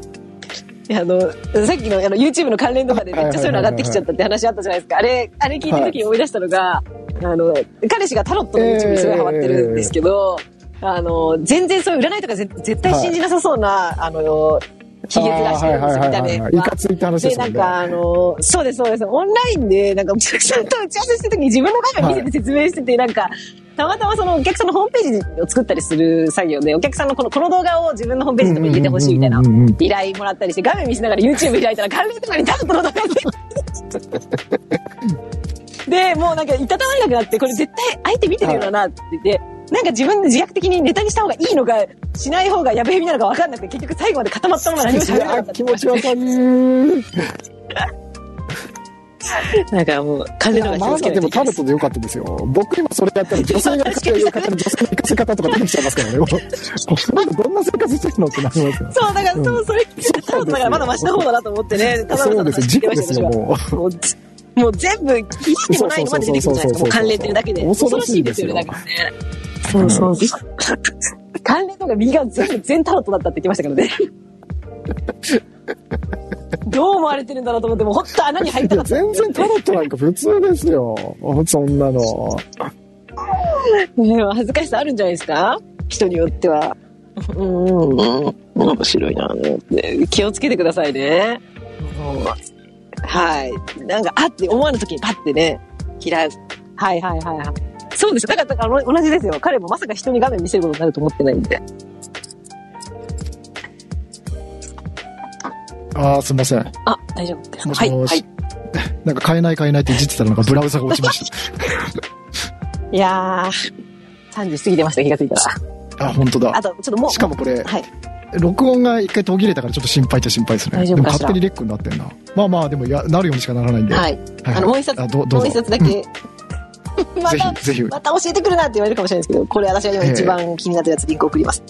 ぜひお願いしますそ。して、なんなら、関、トムさんに弱くしてるみたいになってきちゃった。でも多分そうなりますよ。どうしようもない横浜さん、私が、私が今気になって、私がそのうちどっかのために読もうと思ってる。うんでも絶対、だってこう送ってもらったらそっち気になって優先度上がっちゃいますもん結果的にあの3冊の本、田辺さんが先に読み終わって、読み終わって、インプットし終わってっていうね、事態が起こってますから。えでも知ってんかもって、これめちゃめちー、来た来たゃ、。めちゃめちゃベストセラーになったらしくて。えー、あしかもー、でもあんまり宗教とか哲学はそんなにちょっと避けて通ってたんで。あ、なるほど。して、しかもこの出口さんって人ってさ、あの、ライフのネット生命の人なんですよ、社長。えー、あ、オーディブルがある。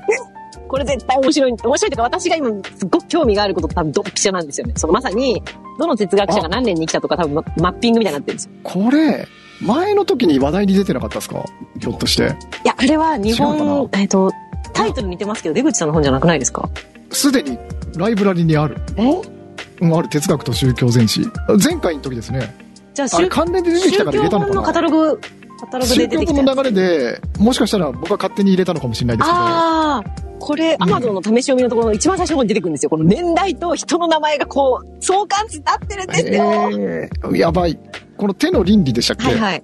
あの辺の流れから多分一緒に入れてますねなる。ほど、なるほど。あ、あ私多分この相関図を見て、プラトン、アリストテレスはめちゃめちゃ昔の人って覚えてるんですよ、やっぱ。ああだって。イエスの、イエスとかと近いですから、もはや。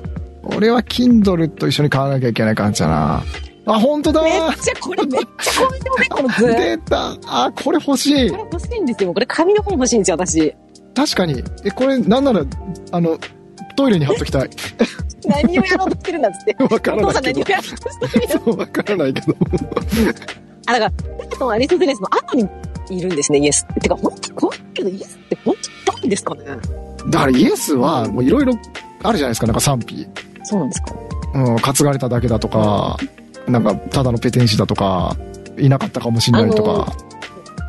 5, 5分10分ぐらいで歴史上の哲学者とか思想家をバーって紹介するあのピヨピヨ速報の YouTube って送送りましたよね。えだいぶ前にいた。あれのなんかイエスが、イエスが出てきた時に、全員、はい。全員なんかもうやられたみたいな、もうイエスが全部乗っ取ってったみたいな、バーンみたいな。あれ、久しぶりに見たくなりました、私このマップ見た時に。あれいいなそうピヨピヨ速報好きだなもう全部そうだ。怒るぞそう、総ざらいされて、イエスってしてバーンって出てきて、全部一人勝ちみたいにな。いや時も思ったんですよ、私。イエスで、けなんかもう、どっかに神話だと思ってたんで、本当に歴史文脈で出してきていいー、のと思って、ね。それも思い出しましたね。確かにちょっと浮世離れはしてますよね。で、これ、この次のページ見てください。これ今度西洋と東洋でこう分けてるんですよ。ちょっと待ってください。え、どっから見ればいいんですか、これ？ちょっと待ってください試し読みやばいん試し読み、あ、試し読み、あ、これか。これだ。ん？閉じる。あれ？試し読み。あ、こういうこと。サンプルの1%。縦書きでレイアウトパソコンだとうまく見れないのかなこれ。えー、そう、見てほしい。コンテンツを、ん？表示をカスタマイズする。なんかうまくいかないな。ああ、来た来た来た来た来た来た来た来た来た来た来たけど、半分ずつしか見れない。あ、なるほど、なるほど。あ、しかもちっちゃい。これパソコンの方がちっちゃいって、これどういう嫌がらせなんですか、これは。これはね。あ、これいいな。講師申し。そそうです、それです、そうですこの次ですね。アジア系とね、西洋で分かれてるんですよね。あ本当だ最高これ。プラトン。これ、欲しい。これ欲しい。ポスターで欲しい欲しいんですよ、これ。今、哲学と宗教を学ぶ理由。えー、いや、これ、まずいやつでしょ。だったら、まあ、売れても一定数かなと思ったら、15万部とか売れてるんですよ。えー、15万部って結構相当なことだと思うんですよね。15万人もいるっていう。すごいなと思って。哲学者意外といるんだなって。だって15万人も買うこれ。ね、こんだけ売れたのすごいよ。931件の評価ついてますから、評価の件数も900件超えてるんですよ。やばくないですか？しかもそんな安い本じゃないじゃないですか。確かに。なんか、その新書、うん。700円、800円ぐらいで、バーって売れるっていうのはなんとなく、はいはい。わからなくもないんですけど、これで、あの、い池谷裕二さんっていう脳科学者の人の、人がええ推薦部みたいの、いろんな人が書いてる中の一人として出てきて、私、二十歳ぐらいの時に、この池谷裕二さんと糸井重里さんのなんか会話っていう本、対談本みたいなのを読んで、その当時すっごい面白いっていう記憶だったのを覚えてて、それもちょっと読みたくなっちゃったんですね。よ読んだことありますかね、会話。いやー、多分ないかな。はい、池谷さんって人もなんかすごく素人にもわかりやすいよへうな、ー。かすめじゃ、すものすごく噛み砕いてわかるように、なるほどね。なんかタイトル的にめちゃめちゃ田辺さん、あの、もう、あの通ってきたような本だなって思い出したんですよ、ね。海馬。なんかでも、そう思うと、やっぱり読みたい本ってなくならないんだなって本当に思います。だって、まどろみさんから聞いて、はいああ、それ読みましたってのそんなにないじゃないですか。確かに、うん、言ってもだって、なんか、ある種ちょっと残念といえば残念で、だって1年間ぐらいで多分僕4、500冊は読んでるはずなんですよ、この1年で。でそれぐらい本の量が多いってことですよそうそうそう、そうではあるんでしょうけどね。うんあとは海馬、脳は疲れないこ。れ、すっごい田辺さん好きそうじゃないですか、タイトル。好きそう。自分で思います、好きそう。ああ、これ、Kindle ないんだ。多分そういうことだなる。ほど、だからか。うん。脳は疲れない。二十歳ぐらいの自分が読んで面白くて、今の自分が読んだらどう思うかって、あの、聖なる予言のあパターンみたいな感じですね。どうだろうなと思って、同じように。違った意味でまた面白さを感じるのか、どうなのかなっていう。確かに。これ、興味深いです。で、こう、糸井さんが、こう、素人目線代表みたいな感じで、はい嫌われる勇気の、あの、博士と青年じゃないですけど、みたいな感じで、はいちょ、それどういうことですかみたいな、もうちょっと詳しく教えてくださいみたいな質問とか投げたりする。いや、いいなぁよかったんだよいやあこれ、嫌われる勇気のオーディオブックの話ってしましたっな。いや、け聞いてないです。あのー、すごくいいんですよ。いろんな意味で。ニヤニヤしちゃってるじゃないですか。まだ何も言ってないのに。オーディオブック向きだなと思って、はい、声変わっ違う人がやるんですか？違う人がやってて、へそ、それは欺瞞だみたいな。あ、結構演劇も入ってるんですよ。なんか、2週ぐらい回って、もう楽しくなってきちゃって。あの、思って読んでてもすごいですもんね。びっくりマークとかね。そうそうそう。うんなんか僕それが高じて、はい良くないんですけど、はいあの、サンプリングして、はいあの、YouTube に上げちゃいましたな。え、ね。どういうことですか？アンケートして？えっと、ちょっと待ってください。これ、できるかな ?YouTube、YouTube。その、いろいろ切り張りしてってこと？そう、声を切り張りして、けど、めっちゃ惜しい。ちょっと待ってくださ。はい YouTube。またあんま負荷かけると落ちるかな、俺。うん。ヘボいパソコンでやってるんで。あでも、あ頑張れあ後で送っていただくのもいいですよ。今、同時にやるともう今送りたいぐらいの感じになってきちゃいました、僕はも。う。いやー、ほら、これ関連動画やばいのいっぱい出てきてるじゃん、これ。また。多分これ AV 女優さんのやつ出てきちゃいましたよ。さすが私なんかの時見たんだよな。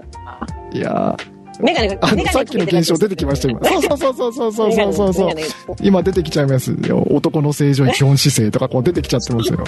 君にって奥が深いんですとかこう。もうこれ多分あの隣にいて今開いたらこうなったってことですよね。そういうことです。今そういうこと。そそういうことになります。ああの今体験しました、その状態をそれ今、まずいことになってました、今。同じような、たまたま脳脳に興味がある誰かと開いてたらそういうことですよ。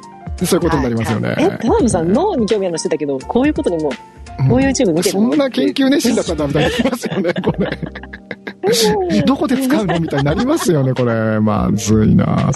自分、自分の動画ってどこであるんだったっけな。えー、チャンネルかなああったあったあったあったあったあった。それじゃああれですね、もう何も目的なく楽しいと思って切り張りしたんです。そう。しかも、すごいじゃないですか、それ。やべやべやべやべ。めちゃめちゃ面白いじゃないですか。う んそうなんですよ。えーっと、だってそうですもんね。公に出せないですもんね。著作著作公に本当は、ええあるから、のダメなんですけど、いいな、は来た来た来た。い。送りました来。た来た来た来た来た。切り張りしてって言っても、あの、かなりやっつけ仕事だから、はいクオリティを求めないでください。ただ、ただ楽しい。ただただ僕が楽しいってだけで。すごい、これこんな風に動画作れる。ええお、途切れたぞ。ああ、そっか。帯域狭いんだな、きっと。大変な人を使いました。うん多分あの、帯域が足りてないんですね。爆笑しました。爆笑しました。あんな面白いもの作ってないですか？もう、惜 しそう、いよ。そうなんです。もう一人で楽しんで。なぜ誰も見ないとか思いながら。ふいーって思いそうそうそうそうクラブみたいになってましたよ。平尾祐希クラブバージョンみたいになってました。そうそうそう。一人でただ楽しんでましもう、ずるい、あれな独り占めして、独り占め自分で作ったものですもんね。た。そうそうそう、独り占めいや、してましもうちょっと、ああいうのはちゃんともうシェアしてくれないとダメですよ。た。はい、よかった。これ一年越しもうあれダメですって。に。もうだって、たなんか本当楽しくなりすぎちゃって、一人で聞いてんのが、なんかもう、内容入ってこなくなっちゃって、面白くなりすぎちゃってね。面白くもなりすぎちゃって。うあ、でも嫌われ、ちょっと、あれも積んどくになってんだよ。だから友達から借りたままなんで。はいはいはいはい。あの赤い本と2個セットで。えー疲れる。はいはいはい疲れる。幸せになる勇気じゃなかったね。そうそうそうはいや、でもこれもちょっとまた偶然のあれかもしれない。今 YouTube 送られてきたことで、い。ええまた嫌われる勇気に手出しちゃうのかな。たまにこれ聞きながら読んでください。あ頭入ってこなそうだわ、本当に。頭入ってこなそうだわ。これでね、オーディブル聞くと、あ全然頭入ってこなくなるんですよ。っ ていうか、あの、読み進めながら、あの、その音が聞こえちゃいそう、脳内で流れちゃうんですよ。バックミュージックにして読んでください。絶対入ってこない。あの、再生ボタン押さなくても自分の脳内で流れちゃいますよ、もうさっきから。ああ、なるほど。うんうん。ズクズクズクズクシュシュシュシュって。シュシュ宗教かずるいなあれ、何回かやっぱ、あの、作ってめっちゃ楽しんで終わったんですか何回か聞くんですかあの後って。もう作って自分で聞いてニヤニヤするいや、聞くことあるんですかちょっと久しぶりに。ありますあります。あ、でも、ここ最近ご無沙汰でした、ね、いやよかった。最高の代物ですよ。久々に披露できましたよ。最高の代物ですね。えー、素晴らしい。いやー、もうちょっと自習期間はかどるぞ、これ。これ、ちょっと収穫、豊作だな、今日も。あの、アウトプットの、あの、ちょっと、はいはいはいあの、をイメージしたインプットっていう筋肉がうんうんうんちょっと発達しそうな予感を感じております、私は。ああ、まあ、それ大事って言いはい、ますもんね。それ大事っていうじゃないですか。